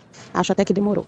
É, já que a gente entrou, né, nesse assunto do apelo, do cara com cicatriz, o narizinho todo porque já foi quebrado num soco, uma coisa assim, eu, eu também concordo. Eu acho que tem esse apelo. Eu acho da hora um cara com uma cicatriz, uma coisa, mas, gente, sad boy, não. Sad boy, eu, eu acho que é por isso que eu nunca tive muita coisa assim com o Lupe. Mas não é fã do Porque eu acho ele meio chatinho. E Sad e esse boy? negócio de que é, você merece alguém melhor que eu, sabe? Eu, eu odeio esse papinho, dá uma preguiça. Quem é você, querido? Pra saber o que é melhor pra mim. O que é você pra escolher? Tá é atacando mim? você, Não, Luiz. não. Pra mim não cola de jeito nenhum. Eu, eu não, não acho que o crush no, no, no lúpulo se mantém, não. Eu acho que esse negócio de sad boy não é comigo. É bom pra quem gosta. É, também faço, faço, faço minhas todas as dúvidas da Luísa sobre os quadros. Gente, muitas questões. E se você parar pra pensar, não tem resposta. E não tem fim, né, nas questões. Porque, como assim? O quadro tava lá, quem colocou, onde ele tava, fazendo o quê, como acontece? Muito, muito, muitas questões. É, também sobre a mãe do Simas, né? Gente, somos todos mãe do Simas em prol da, da proteção das crianças, né? Ela sempre teve corretíssima. Se gente que pensa, não deixa os filhos estudando numa escola onde todo ano alguém morre, onde todo ano acontece um belzão desse tanto. Mas Ela apoiou o ministério. É, estamos todos órfãos, né, agora do, do Dumbledore, junto com o Harry. O mesmo sentimento dele sozinho, abandonado, nós sentimos também. Então, estamos sentindo já, já há alguns, algum tempo. E eu acho que a gente tem que fazer esse movimento. Para finalizar, vamos fazer esse movimento de todo mundo no, no último episódio de Relíquias, de Relíquias, gente? Todos os hosts? Pensa no festão? Eu bem quero, hein? Vamos? Pensa no festão que vai ser pra editar. Eu sou, já sou caótico assim, imagina ao vivo. A Maine disse que queria que um filho chamasse Severo e o outro Snape. Causou burburinho, causou confusão. Então, vamos ouvir finalmente o áudio do Felipe Soeiro sobre esse episódio pra gente poder falar sobre o season finale que estão esperando aí com, com unhas e dentes, com muita ansiedade o nosso chat. Tá chegando, peraí. A, a espera é culpa do Felipe, mas reclama é Fala galera, Felipe aqui, fazer o feedback do episódio 161. E já começando mais uma cena da saga que eu adoro e ela tá acontecendo na, na enfermaria. Tipo, tem várias, acho que toda, na verdade todas as cenas na enfermaria eu gosto muito e são das minhas preferidas na saga. Tipo, Harry encontrando é, Dobby chegando lá na enfermaria depois de Harry tá lá recuperando os ossos do braço. É, a cena lá icônica de depois que é, Bartol Crouch é, Jr. morreu e aí todos se encontram lá e vai começar a organizar a ordem e tal. É, aí tem a cena de nesse mesmo livro que Harry salvou Rony e aí o Sr. Luiz fala a frase que tipo eu gosto muito de falar ah sorte a nossa no dia que Rony sent, é, sentou no mesmo vagão que o seu e tal tipo todas as todas as cenas todos os momentos que rola nos encontros ali na enfermaria sempre geram momentos muito bons né? E já passando por outro assunto, que vocês comentam, é, tipo, pô, como é que será que Snape tá nesse momento, né? E eu tava pensando, pô, seria interessante se na série eles conseguissem explorar isso, né? Mostrar um pouco mais do ponto de vista de Snape. Não necessariamente, tipo, entregar alguma coisa, porque provavelmente tem muita, vai ter muita gente que vai estar tá tendo contato com a obra, assim, com alguns detalhes desse. Com a obra, não vai com a obra mesmo, né? Pela primeira vez. Mas mostrar, tipo, reações, sabe? É, dele sozinho, é, sabe? Chegando lá, é, onde ele foi depois de, de sair de Hogwarts, como ele tava lá, como ele tava reagindo, se ele chorou, ou se ele tava com muita raiva, quebrou tudo, sabe? Seria muito legal. Enfim, é isso. Valeu, galera. Fui. Eu autorizo que o, o pessoal da série invente o que eles quiserem. Sim, contanto que faça sentido. Contanto que a estrutura, que os temas, que a conclusão sejam os mesmos. De resto, meu filho, pode mudar tudo. Eu, eu vou amar ver. Pede pra, pergunta pra J.K. Rowling só pra né, ter aquela consultoriazinha. Mas pode mexer. Eu quero coisa nova, eu não quero ficar revendo coisas que eu já vi. É, tem que dar aquela floreada na série pra valer a pena. Igual um pouco que foi feito no Anéis do Poder, né, Igor? Senhor dos Anéis. Não, lá, mas aí lá só, é só floreio, não tem nada. É, mas tá bom. Continua sendo bom. Sobre isso. É polêmico, não fala isso que eu sou do Tolkien te bate. Ah, o problema é deles. Minha cara de medo. Vamos então para o último episódio dessa temporada sobre o capítulo 30, o túmulo branco. É, é, começando pelo comentário do Cirano, que ele disse assim. Oi, gente. Primeiramente, quero agradecer a dedicação de toda a equipe desse podcast maravilhoso. Vocês são todos incríveis. Ah, para! Queria dizer que, não ironicamente, eu gosto muito do Rodrigo apresentador. Entendi todas as referências em detalhes. Então, eu Então, com- gente- comecei a acompanhar o Rodrigo no meme, né? De zoeira. Mas a gente se apega, né? Porque ele é uma pessoa. Sei lá, ele é diferente. Ele, e, e, o, e ele tem alguns programas que são muito interessantes mesmo. E, a gente assiste sem, é, sem ser irônico. Sim. Então. A gente assistiu o documentário que ele fez sobre. Não, isso daí não dá pra assistir sem ser irônico. Não, a gente assistiu sem ser irônico. Não, Eu assisti totalmente sério. Mas enfim. Ele É. vestido de Alcione também foi um momento assim que me emocionou. Nossa, não, isso aí esquece. Finge que não aconteceu. Ou ele Gente. vestido de Mariah. Acho que não foi, não aconteceu. Mentira. Continuando. Gente, o que foi essa edição com a música My Way no final? Eu chorei indo pro trabalho. Gente, não é incrível como a Lia consegue fazer a gente chorar? Estou ansioso para a próxima temporada. Esse podcast precisa continuar mesmo depois do fim do sétimo livro. Temos uma série para comentar, hein? Ainda não temos, né? Eu não gosto de comentar sobre esse tema. Beijos pra todos. Vão querer perder? Duvido. É, gata. Olá, meus amores, sejam muito bem-vindos a mais um Rodrigo Show. Enfim. Aí vamos pro outro comentário eu. Quem não, eu conhece o gosto de Rodrigo, gente, vejam o canal do Rodrigo, por favor. É muito bom. Por favor, é muito bom. Vejam os Vamos, ah, documentários dele. É, tipo, tem um vídeo que ele faz, acho que sobre os 25 anos de carreira, que é na praia, que é muito Tem bom. dos 25, tem também dos 26, dos 27, dos 28. Mas ele não tem 25 anos de carreira, não. Eu não lembro, foi um que ele fez. um- Lembra que especial que é na praia, que é maravilhoso, muito bom. Eu acho Ele que é o de na 30 praia. anos dele. Ah, é. Acho que foi isso, de 30 anos. Não, não sei. Ah, foda-se. Foi alguma coisa assim, muito bom. Já tem muito tempo que a gente viu esse vídeo, sei lá, dois anos. Mas muito bom. É, vou ler o comentário do Leandro, porque eu vou evitar esse tópico final da Casa Elefante, que é algo que me pega, assunto da minha terapia. É, Olá, galera. Obrigado pela temporada. Foi ótima. Desculpa para reler o meu livro favorito de Harry Potter. Esse é meu feedback curto para agradecer pelo trabalho e empenho de vocês em realizar esse podcast espetacular. Espero que retomem com, com relíquias em breve e que venham muitos anúncios comerciais. Abraços, beijos e obrigado mais uma vez. Parabéns a todos. Todos. Então, né? Então, você vai contar para eles ou eu conto, amigo? Não, vou contar, calma. Vamos ouvir então o áudio do Rafael sobre esse episódio 162. Olá, queridos elefantes. Bom, vou deixar o último feedback aqui desse livro que pra mim é o melhor livro da saga. Finalizando, é, ai, sentiremos saudades de vocês. Esperamos que em breve vocês estejam de volta com relíquias. Até lá, a gente fica aqui nesse, grupo do Telegram balangando beiço. Bom, é, eu queria levantar três, três feedbacks só breves. É, porque eu acho que não tem muito o que dizer. É um capítulo perfeito. Há, há tantas coisas, tantos sentimentos, tantas sensações. Eu acho que vocês viveram bem a, a colocação deste capítulo aí no podcast. Eu fiz até um comentário no grupo do Telegram que vocês destruíram a minha imagem de luto que existia de tanta palhaçada. Mas é o que o menino Harry, de certa forma, vive, né? Esse baralhamento de sentimentos, né? Talvez podemos dizer assim, por nunca ter vivido é, um enterro ou esse luto tão assim é, palpável, né? É, bom, de início ali vocês citam que a frase, né, que o, que o Harry fala, que não existia mais ninguém para se colocar na frente dele, para morrer por ele. E essa frase, ela se repete no duelo final dele com Voldemort. É, o Voldemort fala isso para ele, né, no momento que eles estão ali no salão, é, girando, rodando, antes do, do último ataque, do ataque final, um ou outro, né, o Voldemort fala isso para ele, né, é, não tem mais ninguém agora, Harry, para se colocar na sua frente, né, e, e é interessante como que a J.K. ela coloca isso nesse momento aí do enterro do Dumbledore pro Harry, porque isso soa ali como é, o que o amor causa, né? As perdas que o amor traz, as consequências disso. E eu entendo que o Voldemort traz isso, ele entende esse momento do Harry e traz isso no intuito de diminuir essa força do Harry, né? Porque é, esse era o único poder que ele desconhecia, né?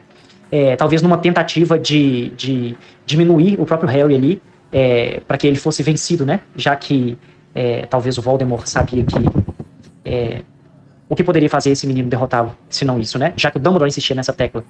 É, então é isso, eu acho que é um ponto interessante como que a J.K. coloca isso aqui no final, é, as consequências de, do que o, o amor né, das pessoas pelo Harry, e também pela causa, mas também pelo Harry o amor que Harry tinha pelas pessoas, por esse sentimento mútuo que é que também colocava ele nessa situação de não querer que mais ninguém morresse por ele, e é isso que o Voldemort joga na cara dele, né?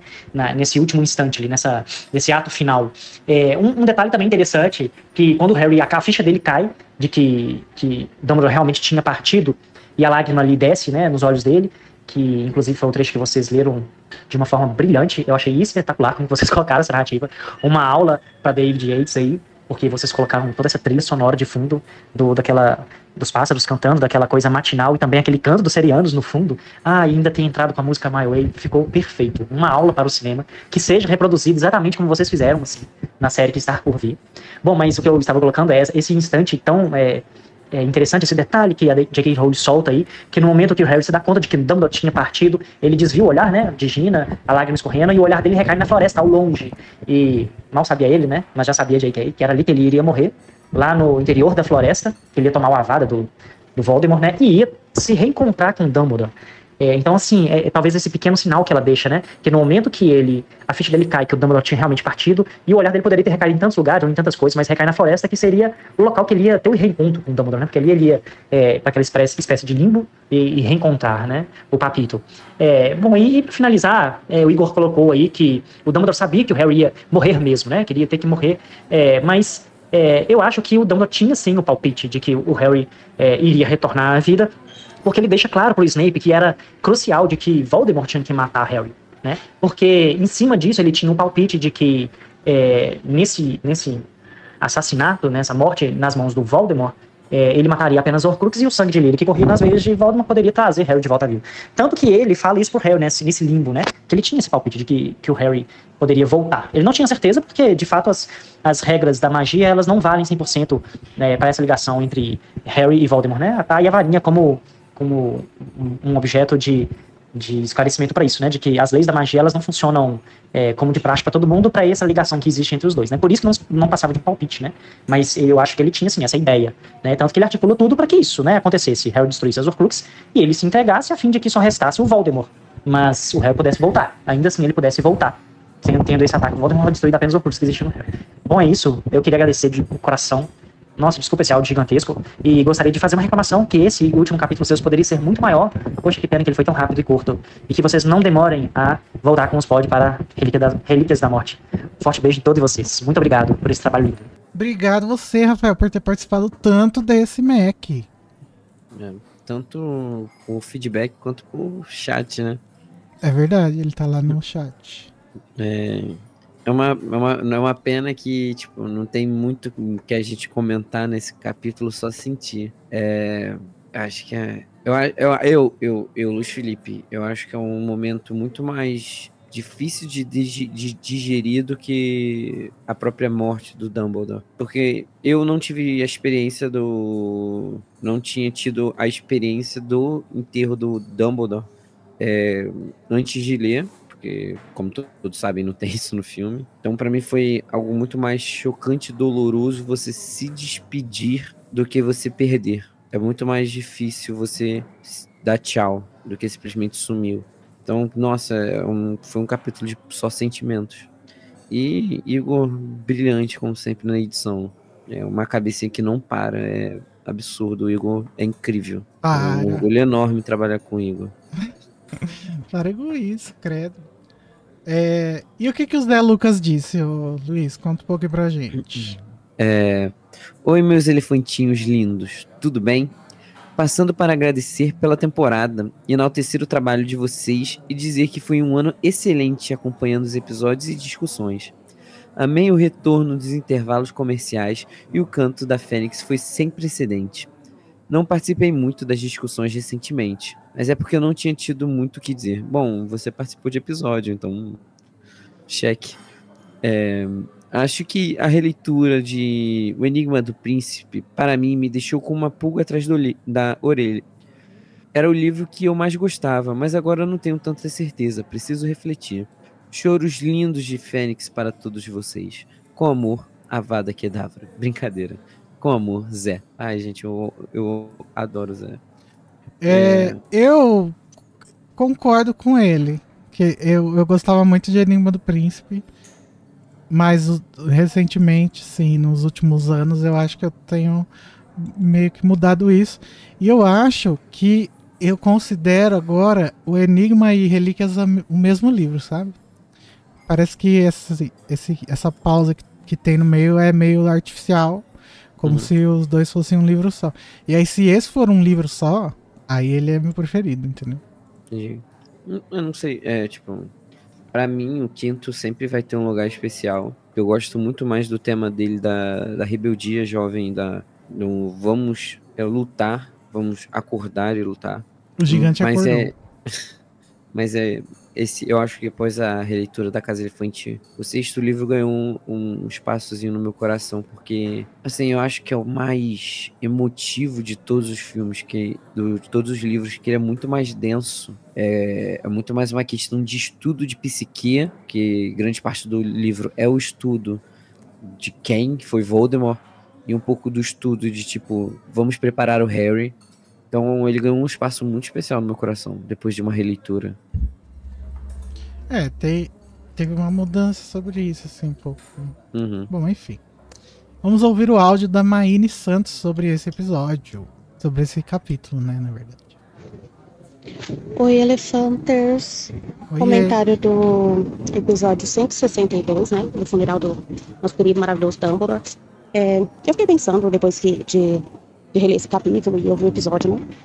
É, o, o velório do Dumbledore é muito espetaculoso. Tipo, não é um eventinho, né? Tipo, tá todos os personagens de todos os tempos e todas as criaturas fantásticas e tal. Eu pensei assim, se fossem fazer isso no filme, eu acho que iam gastar praticamente todo o orçamento só nessa cena do velório. Foda-se, pode E gastar. se não fizessem do jeito Quanto que é, dinheiro que esses filmes não fizeram pra Warner? Pelo Ai, amor- gente, é só usar AI. Não, tem que ser tudo prático, vai gastar dinheiro sim. É, seria muito ruim, né? Eu fico pensando, não sei, será que era bom não ter feito mesmo? Para não ter feito meia boca? Sei lá. Mas eu acho que na série tem que ter, gente. A gente não aguenta essa decepção duas vezes. A gente precisa do velório do Dumbledore. É, as considerações aqui sobre o episódio, né? A Regina Marvettes também tem preguiça desse papinho, eu quero te poupar, porque a Dina entende, né? Eles se entendem, então isso que importa. Comigo não colava, mas com ela deu certo. É, o ministro, né? Aparecendo pra estragar um dia que já não tá bom. Tem- ele tem sempre esse poder, gente. Quando você consegue estragar um dia ruim, você tá ruim mesmo na fita. E o Harry falando da missão pro, pros amigos, de, de salvar, é, de acabar com os Horcruxes e tudo. E eu fico pensando, meu Deus do céu, quem vai salvar esses meninos agora, gente? Sem Dumbledore. Antes da gente saber, né, de, de tudo, é, de como tudo ocorre, eu fiquei desesperada. Eu falei, esse menino tá doido, não vai conseguir não. Mas tudo bem, que bom, que no final também deu tudo certo. É, eu não acredito também que o Harry tem pacife para acabar com o Vold. Tanto é que ele não fez isso, né? Quem acabou com o Vold foi ele mesmo. E também acho que, querido, nem comendo todo arroz com feijão do mundo, Harry tem cacife para acabar com o Snape. Sinto muito, mas não, só não. É, sobre o casamento, eu também sou dessas. Eu acho que quando tá tudo muito ruim, é aí que você não pode perder uma festinha, porque né, nossa alma precisa de um respiro. Então acho importante, assim, eles terem esse momento para dar uma relaxada antes de, de voltar para a realidade, nua e crua, né? Nua e crua demais, inclusive. É, e para finalizar, gente, eu estava adorando a animação do capítulo. Falei, poxa, a gente vem de tantos capítulos tão tristes e pesados, né? Que bom que tá todo mundo animadinho, que tá todo mundo fazendo palhaçadinha, todos, todos palhacitos, e eu tava rindo horrores, me divertindo. Falei, assim, é bom porque dá uma suavizada, né? O último capítulo do livro. E aí vocês me vêm com aquela frase do Dumbledore e My Way. Daí me quebra, né, Brasil? Aí já voltou toda a bad, to- todo o sentimento ruim de, de, tudo dando errado, porque é esse sentimento né, que acaba esse livro. Inclusive, eu, gostaria de falar é, mais sobre isso com vocês, principalmente no próximo livro, mas eu acho que a saga pra mim tem muito esse gostinho assim de que não tem um final feliz. Mesmo no final, quando o Vold morre, eu, o sentimento que fica pra mim, assim, é que não, não foi feliz, porque foi tanta coisa ruim que aconteceu, você não consegue sair só com um saldo positivo. E, e para mim essa também é a realidade desse livro, especificamente. É, e a, e, a, e a J.K., ela fez o Dumbledore inspirado total, completamente nessa música, né, gente? Ou o Frank Sinatra usou o Vira-Tempo e fez essa música inspirada no Dumbledore, porque é muito ele. E eu achei linda, eu já tinha ouvido, já conhecia mais ou menos sobre o que falava, mas eu acho que fazia muito tempo e eu não, não tinha prestado tanta atenção. E assim, agora que eu vi, eu falei, gente, maravilhosa, muito Dumbledore. É isso, gente. Até o Mac e até o próximo livro. Descansem e curtam. E estamos aí, aguardando. Ixi, esqueci o que eu ia falar. And now, the end is near. Não lembro o resto. fez The final, The final curtain. curtain. Tá. É, a Mine falou alguma coisa que eu vou lembrar depois o que era que eu vou comentar. É, é, eu acho que eu já falei o que eu pensava muito sobre esse, sobre esse capítulo final. É, é difícil eu tirar um pouquinho mais disso, porque é aquilo, é, em- a gente tem que esperar que a série é, ela, ela se dedique a fazer, a trazer esses momentos pra gente. São coisas que a gente ficou órfão dos filmes. E já que a gente vai ter uma série, o mínimo que a gente espera é que ela se dedique a fazer essas coisas com maestria. É, acho que é um momento mu- muito icônico. Seria um momento muito icônico na cultura pop. É uma perda muito grande que os filmes têm. É, Mas vamos seguir, senão não, acaba nunca. Mas olha, Tá. aí estão falando no chat que o Code disse em algum lugar que, que essa música não tem nada a ver com. com... Dumbledore. Ah, gente, sinceramente, preguiça. Do, Ai, do que gente, o Code tem o- a dizer. assim.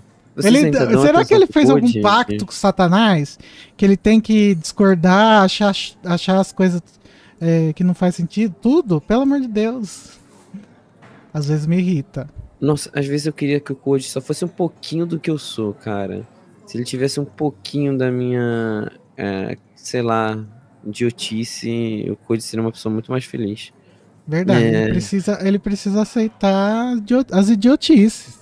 É. é mentira isso aí que o Daniel falou, que o Code foi desligado. É, Esse é- então, gente, o Igor não quer falar isso agora, mas esse é o motivo da essa notícia que a gente queria pra season finale. o Junior Code, ele teve um, desligamento da Casa Elefante com suspensão Cala imediata. a boca, não, gente, alguém vai acreditar. Vamos ler o comentário do Daniel Maia. Ele falou o seguinte: Primeiro, que linda homenagem vocês colocarem a música do enterro do Dumbledore. Ficou belíssimo no episódio, apesar do Code achar que não. Esse é o meu capítulo favorito da saga toda. Amo as homenagens ao maior bruxo de todos os tempos. Amo essa misturada de personagens e acho a conclusão desse livro a mais triste e mais bonita de toda a saga. Eu só quero dar um disclaimer que o funeral do Dumbledore foi em o multiverso Harry Potter. Parabéns, Marvel. Não, é o universo, né? O universo seria se tivesse É. dois, dois Harry, sei lá. É, foi. Parabéns. É o HPC, HPU, Harry Potter Universe. Mas o meu momento favorito mesmo é a conversa final do trio, quando Rony e Hermione afirmam pro Harry que irão com ele sem hesitar. Sempre me emociono. Acho lindo que Harry Potter sempre tem esse foco gigante na amizade como forma de amor principal que move o protagonista. Eu amo quando a Hermione cita o momento lá de Pedra Filosofal, quando eles estão no alçapão do fofo e Harry diz aos dois que há tempo para desistir e que eles tiveram, tiveram tempo. Ai, perfeito. Vem sempre, vem sempre muitos flashbacks de quanto esse vínculo entre eles cresceu ao longo dos livros. Parabéns a todos vocês da equipe da casa por terem concluído mais um livro de forma fantástica. E que venha relíquias. Venha. Vem aí. É... Ai, gente. Que amizade linda, né? Que momento. Meu Deus, gente, Luiz chorando na. Não tô chorando, live. para com isso. Vai, É. o que, que a Marina da Flon disse, Luiz? Olá, elefantes queridos. Estou viajando e não consegui ouvir o último episódio a tempo do Mac, mas queria deixar pelo menos alguma coisa. Então vai um pouquinho do que eu penso a respeito da parte que consegui escutar. Discordo que o Harry tenha essa sensação de solidão por não enxergar Ron e Hermione ou por entender eles como parte de si. Acho que é mais uma solidão que vem desse lugar tão único em que ele se encontra, com toda essa pressão e com a perda de qualquer figura de referência ou mentoria. Ele fica sozinho na luta contra o Voldemort. Acho que ele se vê muito iso- isolado nessa posição e por mais que Ron e Hermione tentem mostrar que estão com ele e deem todo o suporte que está ao alcance deles, o Harry sente que eles podem sempre fazer outra coisa. Seguir a vida, enquanto ele, Harry, tem que viver e qualquer possibilidade de futuro completamente atrelado a essa luta. Perder o Dumbledore, que era um guia nessa luta, que era fonte de informação, segurança, conforto e etc., deve ser mesmo muito difícil e colocar ainda mais responsabilidades no Harry como indivíduo, escolhido, predes- predes- predestinado a lutar uma luta que ele pouco entende. Acho que é isso. Amei a temporada, vocês são incríveis. Parabéns sempre pelo trabalho, beijo grande em todos. Ah, obrigado. É... Marina. Não, né? Eu ia falar alguma coisa, agora fugiu. Não ia falar o nome dela. Ahn, não é. Eu, eu entendo totalmente essa, esse, o que ela quis dizer sobre essa parada do Harry se sentir is- isolado. Que realmente, a gente tem até aquele momento que ele pensa de que. E se fosse o Neville na minha posição, sabe? O Harry tá nesse livro, muito nesse pensamento de tipo, ele. Eu, eu não, eu sou uma pessoa, por exemplo, que não gosta de pensar em destino. Eu não acredito em destino. Mas o Harry, ele tá como se fosse o destino. O futuro dele é pré- pré- pré-determinado. ele, ele não tem escolha, ele vai ter que enfrentar isso. E o Não, Rony sim, mas- e Hermione não estão nessa posição. Eles Sim, não... mas só que na- no momento que ele. O fato dele ter essa consciência e, e, ele achar que ele é responsável por, pelo Rony e Hermione faz com que ele haja injustamente com eles, pensando neles como pessoas que não têm agência pra escolher estar ali com eles, sabe? Como Uhum. se ele estivesse obrigando eles a estar ali. Sim, mas é, assim, é um, é um local que ele causa essa injustiça, mas é totalmente é, justificável. Sim, eu não tô, não tô fazendo. Não tô querendo dizer que ele é um cuzão Uhum. por isso, só. Não, não, sim. Mas o próximo comentário é da Aline Rocha. Ela disse: Olá para os hosters mais incríveis. Gostaria de ter comentado mais ao longo da temporada, mas acabei ficando mais ausente do que gostaria por diversos motivos. Ainda que que, não tenha participado muito nas discussões, estava sempre feliz com os episódios. Lançamento mais cedo para os apoiadores salvou várias dos meus sáb- sábados. Então, esse comentário, na verdade, é um apanhado geral para elogiar a temporada. Ó, cada episódio trazia discussões muito boas e as dos últimos foram ainda mais incríveis. Ao longo dessa releitura, Dumbledore se tornou meu personagem favorito e ouvir vocês analisando e exaltando o Papacito em seus quase últimos momentos foi emocionante. Nesse último episódio, então, enquanto a Lia, Lia não foi intencional, a música que deveria tocar no enterro estava lá eu chorando enquanto almoçava. Já o Code estava pensando, no que que eu discordo aqui? É, como eu posso ser chato hoje? Como eu posso discordar? Além disso, toda essa reta final é brincadeira, tá, Code? Se você estiver assistindo. Não é Eu brincadeira estou não, pegando no seu pé do mesmo jeito que você pega no pé do- das coisas. de tudo. Mas a gente te ama, Code. Além disso- é que a gente te abraça mesmo você sendo chato. Toda essa reta final com os questionamentos de o que você pensou quando leu a morte dele na primeira vez desbloquearam várias memórias boas do lançamento desse livro. Ainda não estou preparada para iniciar a releitura de Relíquias e já estou é, ansiosa para os planos da casa para pós Harry Potter. Espero que o retorno não demore muito e obrigada pelo empenho e amor que vocês colocam em cada episódio. É por isso que são tão maravilhosos. Gente, existe a Casa do Elefante pós Harry Potter? Ah, não Vamos quero, entrar nesse, não quero entrar nesse tema. Esse tema é muito gatilho pra mim. Daniel falou assim no chat: Igor, você tá com uma pele tão legal hoje. O que é uma pele legal? Eu já escutei. É- Isso é. Isso não foi o que o Harry falou pra, pra show? Tem cara. Você tá dando em cima de mim, Daniel? Assim, ao vivo? É, vamos lá, o comentário da Ana, da Ana Lourdes. Olá, Elefanters. É, mandando feedback de última hora, só pra poder participar do último metendo a colher. Eu cheguei. Peraí, o que, que é isso que o Daniel tá falando? Seguimores, notaram como o Igor está belíssimo hoje, todo montado? Montado? Como assim? Eu e o Danilo Chefinho. O que, que tá acontecendo aí no comentário entre o Não tô Daniel e o entendendo. Danilo? Continua aí, Luiz. É, mandando feedback de última hora, só para poder participar do último Metendo a Colher. Eu cheguei de mandar no último, mas parece que se perdeu. Enfim, quero agradecer por essa temporada. Levantaram muitos pontos que eu nunca tinha pensado.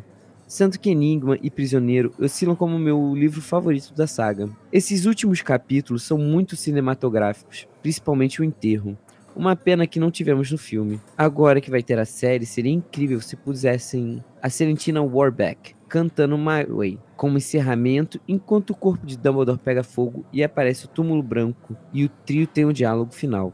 Esse final é muito bem construído. O Harry avisando que não vai para Hogwarts abre toda uma nova possibilidade para o próximo livro.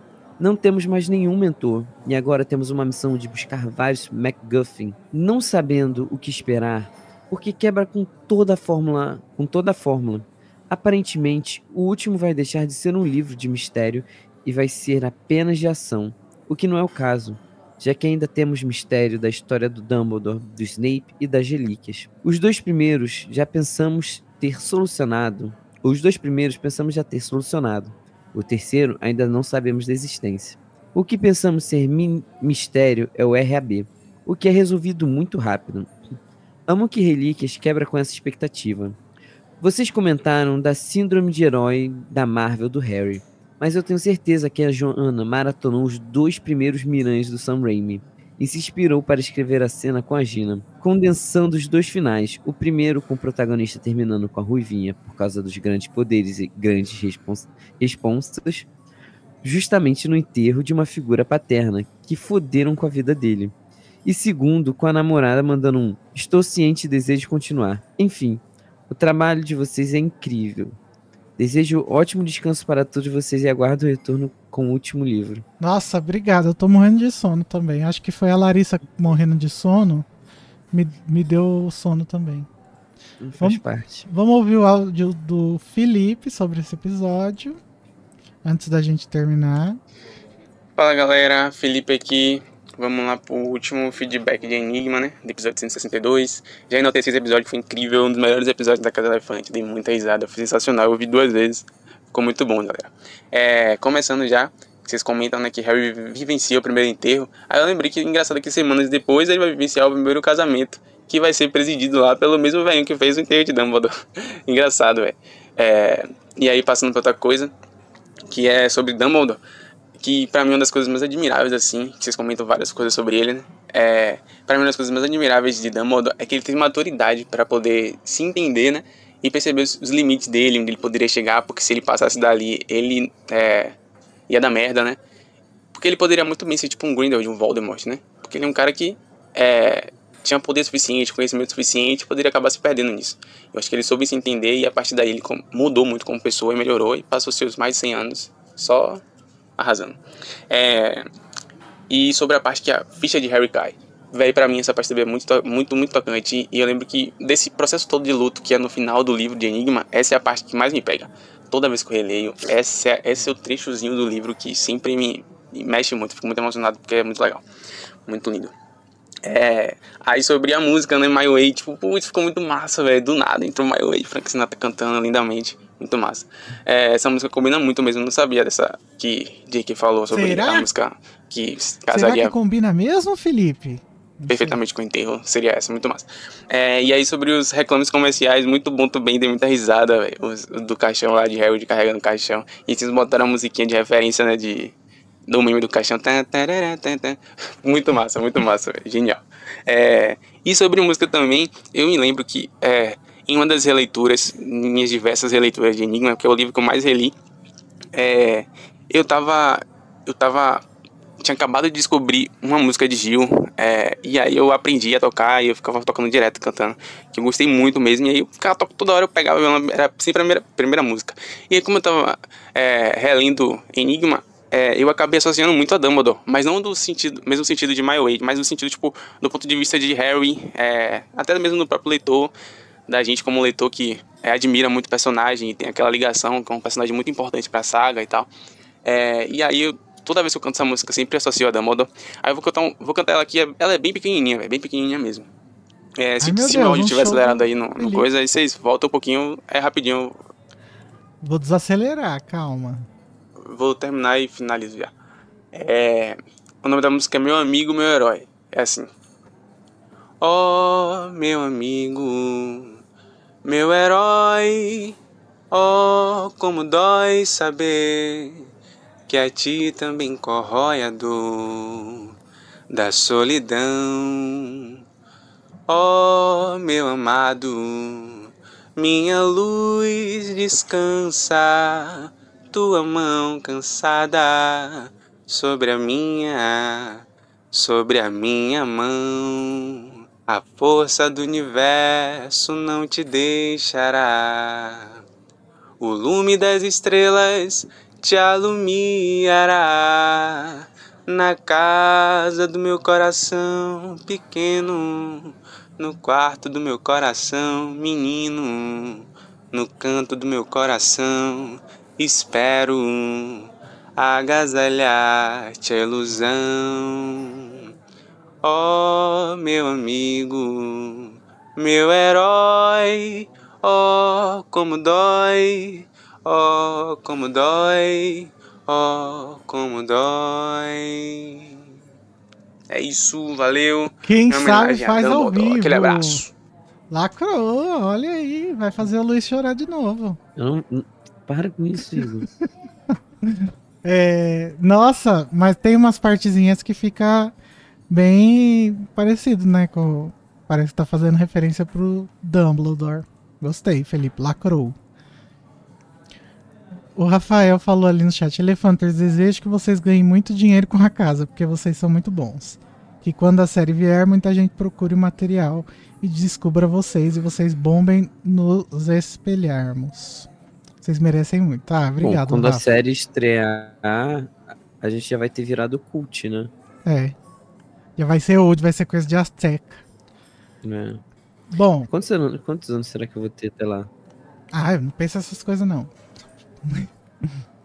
Vamos ver os comentários gerais. São sobre outras coisas.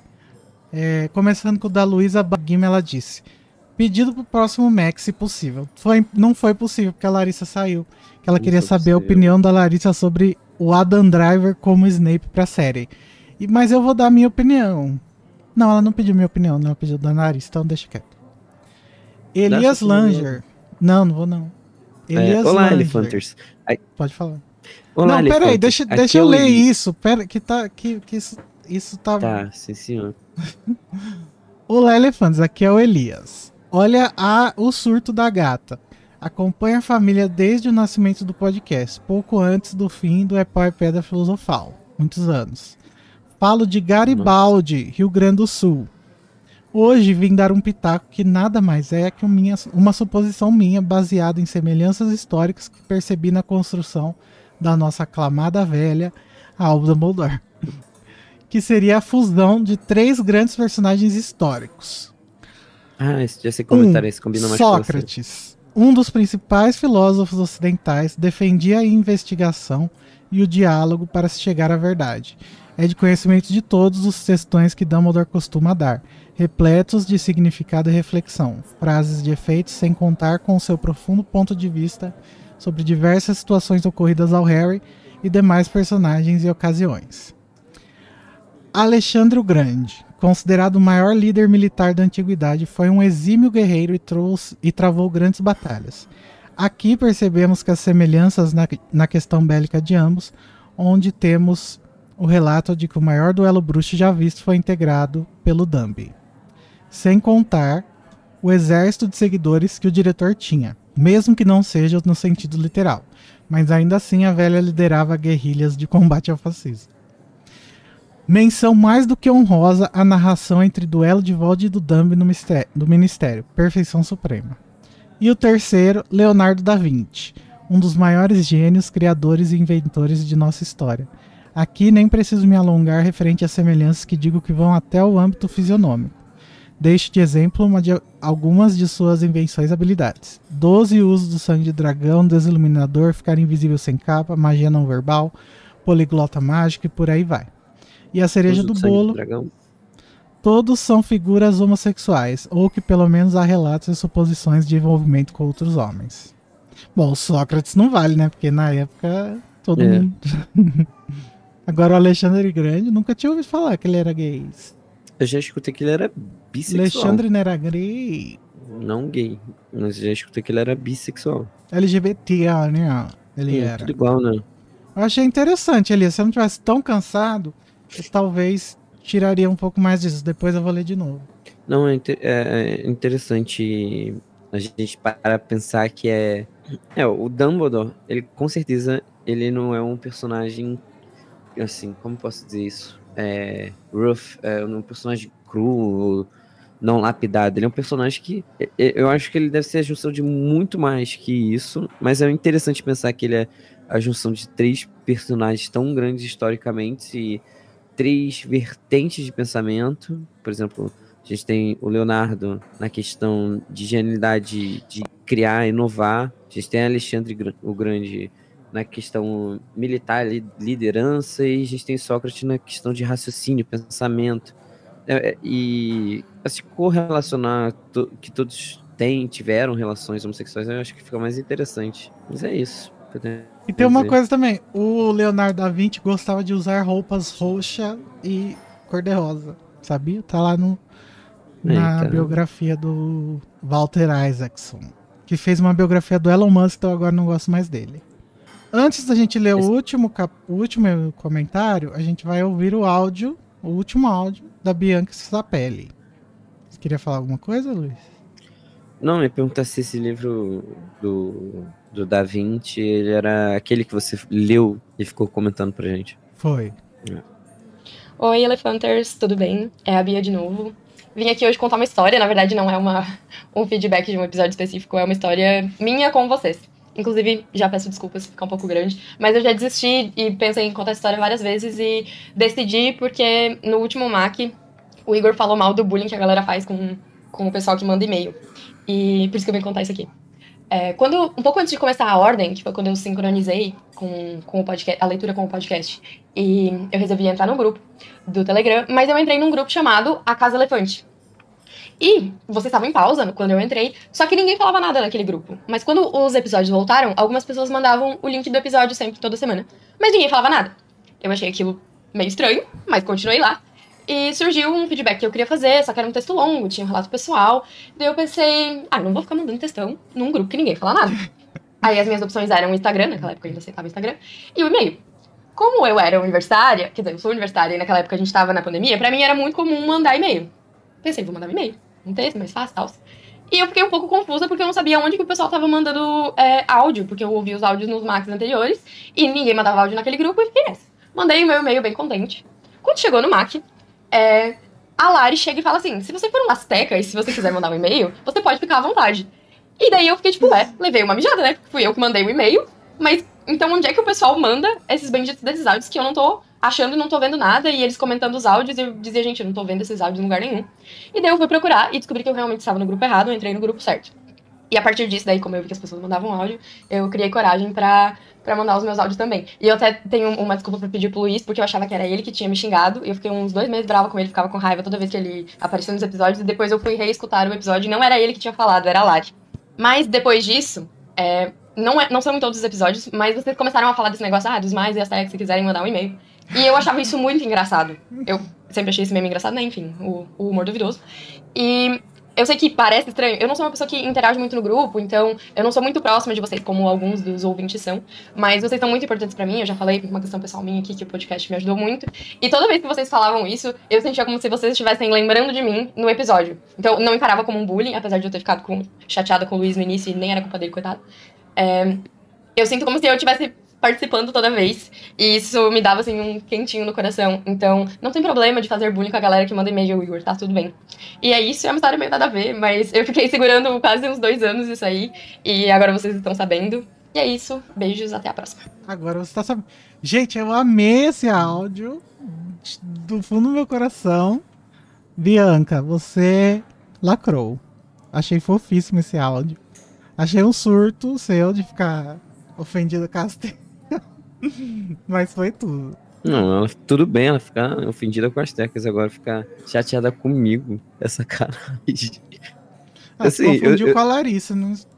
Eu sei que eu sou uma pessoa assim, é, meio agressiva quando eu falo aqui no podcast, mas, poxa, já Nossa, não basta você não é nada agressivo. Só às vezes. Ah, eu sou um bocado. É, e aí, qual que, que a, a Tássia disse no último comentário que a gente vai ler aqui? Simplesmente maravilhoso o encerramento desse livro. Eu amo o trabalho e a dedicação de vocês. Já estou ansiosa para o próximo livro. Beijo, coraçãozinho. Obrigado, Tássia. Então, vou aproveitar isso para dizer para vocês é, que a gente ainda não decidiu quando que a, a casa vai voltar. Mas a greve dos roteiristas de Hollywood está complicada, gente. A gente acabou de voltar. Acabou, né? É difícil. Mas ainda tem a greve dos atores que ainda tá rolando, né? Então, eu, tá eu, a gente conversou lá entre os hosts e todos eles estão querendo que, que a gente. Foi, eu acho que foi todo mundo mesmo que voltou pra gente voltar só ano que vem. Eu sei que isso é chato para os ouvintes, então eu tô pensando o que, que a gente pode fazer nesse nesse tempo que a gente ficaria fora se a gente for voltar só ano que vem. Uhum. E se a gente for voltar ano que vem, a gente vai voltar no começo do ano, então pode ficar é, logo assim que, o ano virar. É. Mas a gente ainda tem não tem uma data positivo, certa. gente. Olha, o Igor vai poder descansar para voltar com energia pra gente fazer a season finale. É. é eu e a gente precisa. com mais meses de terapia, vai estar tá tudo certo. E a gente precisa descansar, é, a gente quer muito que a última. A gente quer que a última temporada seja o melhor, mais bem feito possível. Uhum. E para isso acontecer, a gente não pode estar tá estafado. Eu acho que todo começo de temporada a gente tá um pouco estafado, porque a gente sai do final do livro que é super cheio de discussões interessantes e vai pro começo do livro que é meio parado. Mono. E agora a gente vai ter um vai ter um vai ser diferente, porque esse livro próximo começa já direto. Então a gente vai precisar desse descanso, sabe? Para não uhum. parecer que tá só simplesmente continuando. Mas talvez a gente volte antes do ano que vem, não sei. Fiquem ligados aí na, uhum. nas redes sociais. O Felipe Sueiro falou que vai fazer greve de apoiador também. Pode fazer, gente, não tem problema não. E manda a sugestão do que vocês acham que a gente pode fazer enquanto não tiver a temporada, que nem o Daniel falou aí. Exato. Gente, olha, sempre vale. A gente está sempre falando sobre a releitura. A, a reescu- re- é, como é que fala isso? É, reescutar a Casa Elefante também seria muito interessante, assim. Verdade. Escutar a Casa E- Elefante com segundos ouvidos. Inclusive, se, se você conhecer alguém que está começando a Casa Elefante, você pode falar pra ela que, ainda, que dá tempo, tem bastante tempo pra ela chegar Uhum. na, no final de Enigma. É, o Danilo falou. e como o ano começa só após o carnaval, então vai ser em março que a gente vai voltar, tá bom, galera? Mentira, vai ser em janeiro mesmo, tô brincando. Calma, é brincadeira. Se bem que isso não seria uma má ideia, né? Não, ô louco, vai passar vagabundeando até março. Que vagabundiano, Igor. Você tá cuidando da minha saúde mental. Não, mas pode cuidar. Você quer tirar umas férias no meu Não. Não. O staff estafado, é. é. Faz umas lives de vez em quando, o Felipe falou, é, vamos fazer. Mas, assim, né, no período de férias a gente sempre acaba fazendo, principalmente o Igor. A gente abre a Twitch da, do Animagos e acaba fazendo Não, uma live Twitch- de qualquer coisa. Cancela, vamos fazer aqui mesmo. Ah, não pode nem falar Twitch. Não, não pode falar. Claro que pode, ah, aqui pode tudo, meus amores. Ah, então tá bom, Rodrigo. É. Não, é. a- Assim, a gente sempre faz alguma coisa durante essa virada de ano. Naturalmente, a gente sempre abre uma live, nem que seja pra jogar um Gartic, alguma coisa assim, com os ouvintes. Tempo que nós não joga Gartic hein, que é muito legal. A gente pode fazer um negocinho com os ouvintes, e a gente deixa aberta a sala. É, assim, o nosso grupo do Telegram, que tá o link aí embaixo, vocês podem entrar. Gente, nossa, mas Ideias pra gente. vocês estão transformando isso num velório? Não, não precisa, a gente vai voltar, tá tudo certo. É, gente, é. Calma, o velório é só no próximo. No próximo. Último Mac. Então. É, não, a Ou gente não, ainda tem mais uma live, até né? lá a gente pode já ter inventado o que a gente vai fazer no futuro. É, a Para de gente- sofrer por antecedência, Luiz. Não, não consigo. A gente ainda tem mais uma live esse ano, não tem, Igor? Semana que vem tem a live das capas. Não percam. Exatamente. Exatamente. Ou seja, a gente. O outubro praticamente inteiro vai ter conteúdo. Só não vai ter em novembro e dezembro. Uhum. Bom, dezembro, se vocês quiserem conteúdo, meu aniversário é no dia 6. E o do, do filho é dia, acho que é 14, se não me engano. 14 ou 16, agora não lembro. É... Deem presente pra gente que a gente faz conteúdo pra vocês. É verdade, lá no Discord tá tendo conteúdo também, que é a campanha de RPG lá Uhum. do que o Code tá fazendo com várias das pessoas que estão aqui no chat, inclusive. Então, pode É, ir vale lá. um disclaimer que o Code hoje estava reclamando que ele ia começar uma outra campanha, que ele quer fazer duas campanhas em paralelos. Ele ia começar a segunda campanha, não começou ainda porque ainda tá faltando gente, faltando uma pessoa. Então, fiquem atentos aí. É. Bom, gente, então é isso. Quem não deu like na live, dá like na live aí, fazendo favor. É, compa- compartilha. Indique, aproveitem agora para indicar o podcast para seus Uhum. amigos, falar que a gente tá chegando no fim que dá tempo deles chegarem. Exatamente. É, já, já, já dá aquele gás também naquele teu amigo que tá escutando e ainda não chegou no- nos episódios atuais, fala que agora é hora. Em dois meses, assim, se você, você escutar com uma boa, bom afinco, você consegue chegar na gente. Pra começar o ano que vem já junto conosco. Isso. Beijinhos pra todo mundo. Beijo a a gente se todos. vê semana que vem na live das capas. E no ano que vem pra continuar a leitura de Harry, releitura de Harry Potter. Isso aí, gente. Tchau. Obrigado. Tchau, tchau.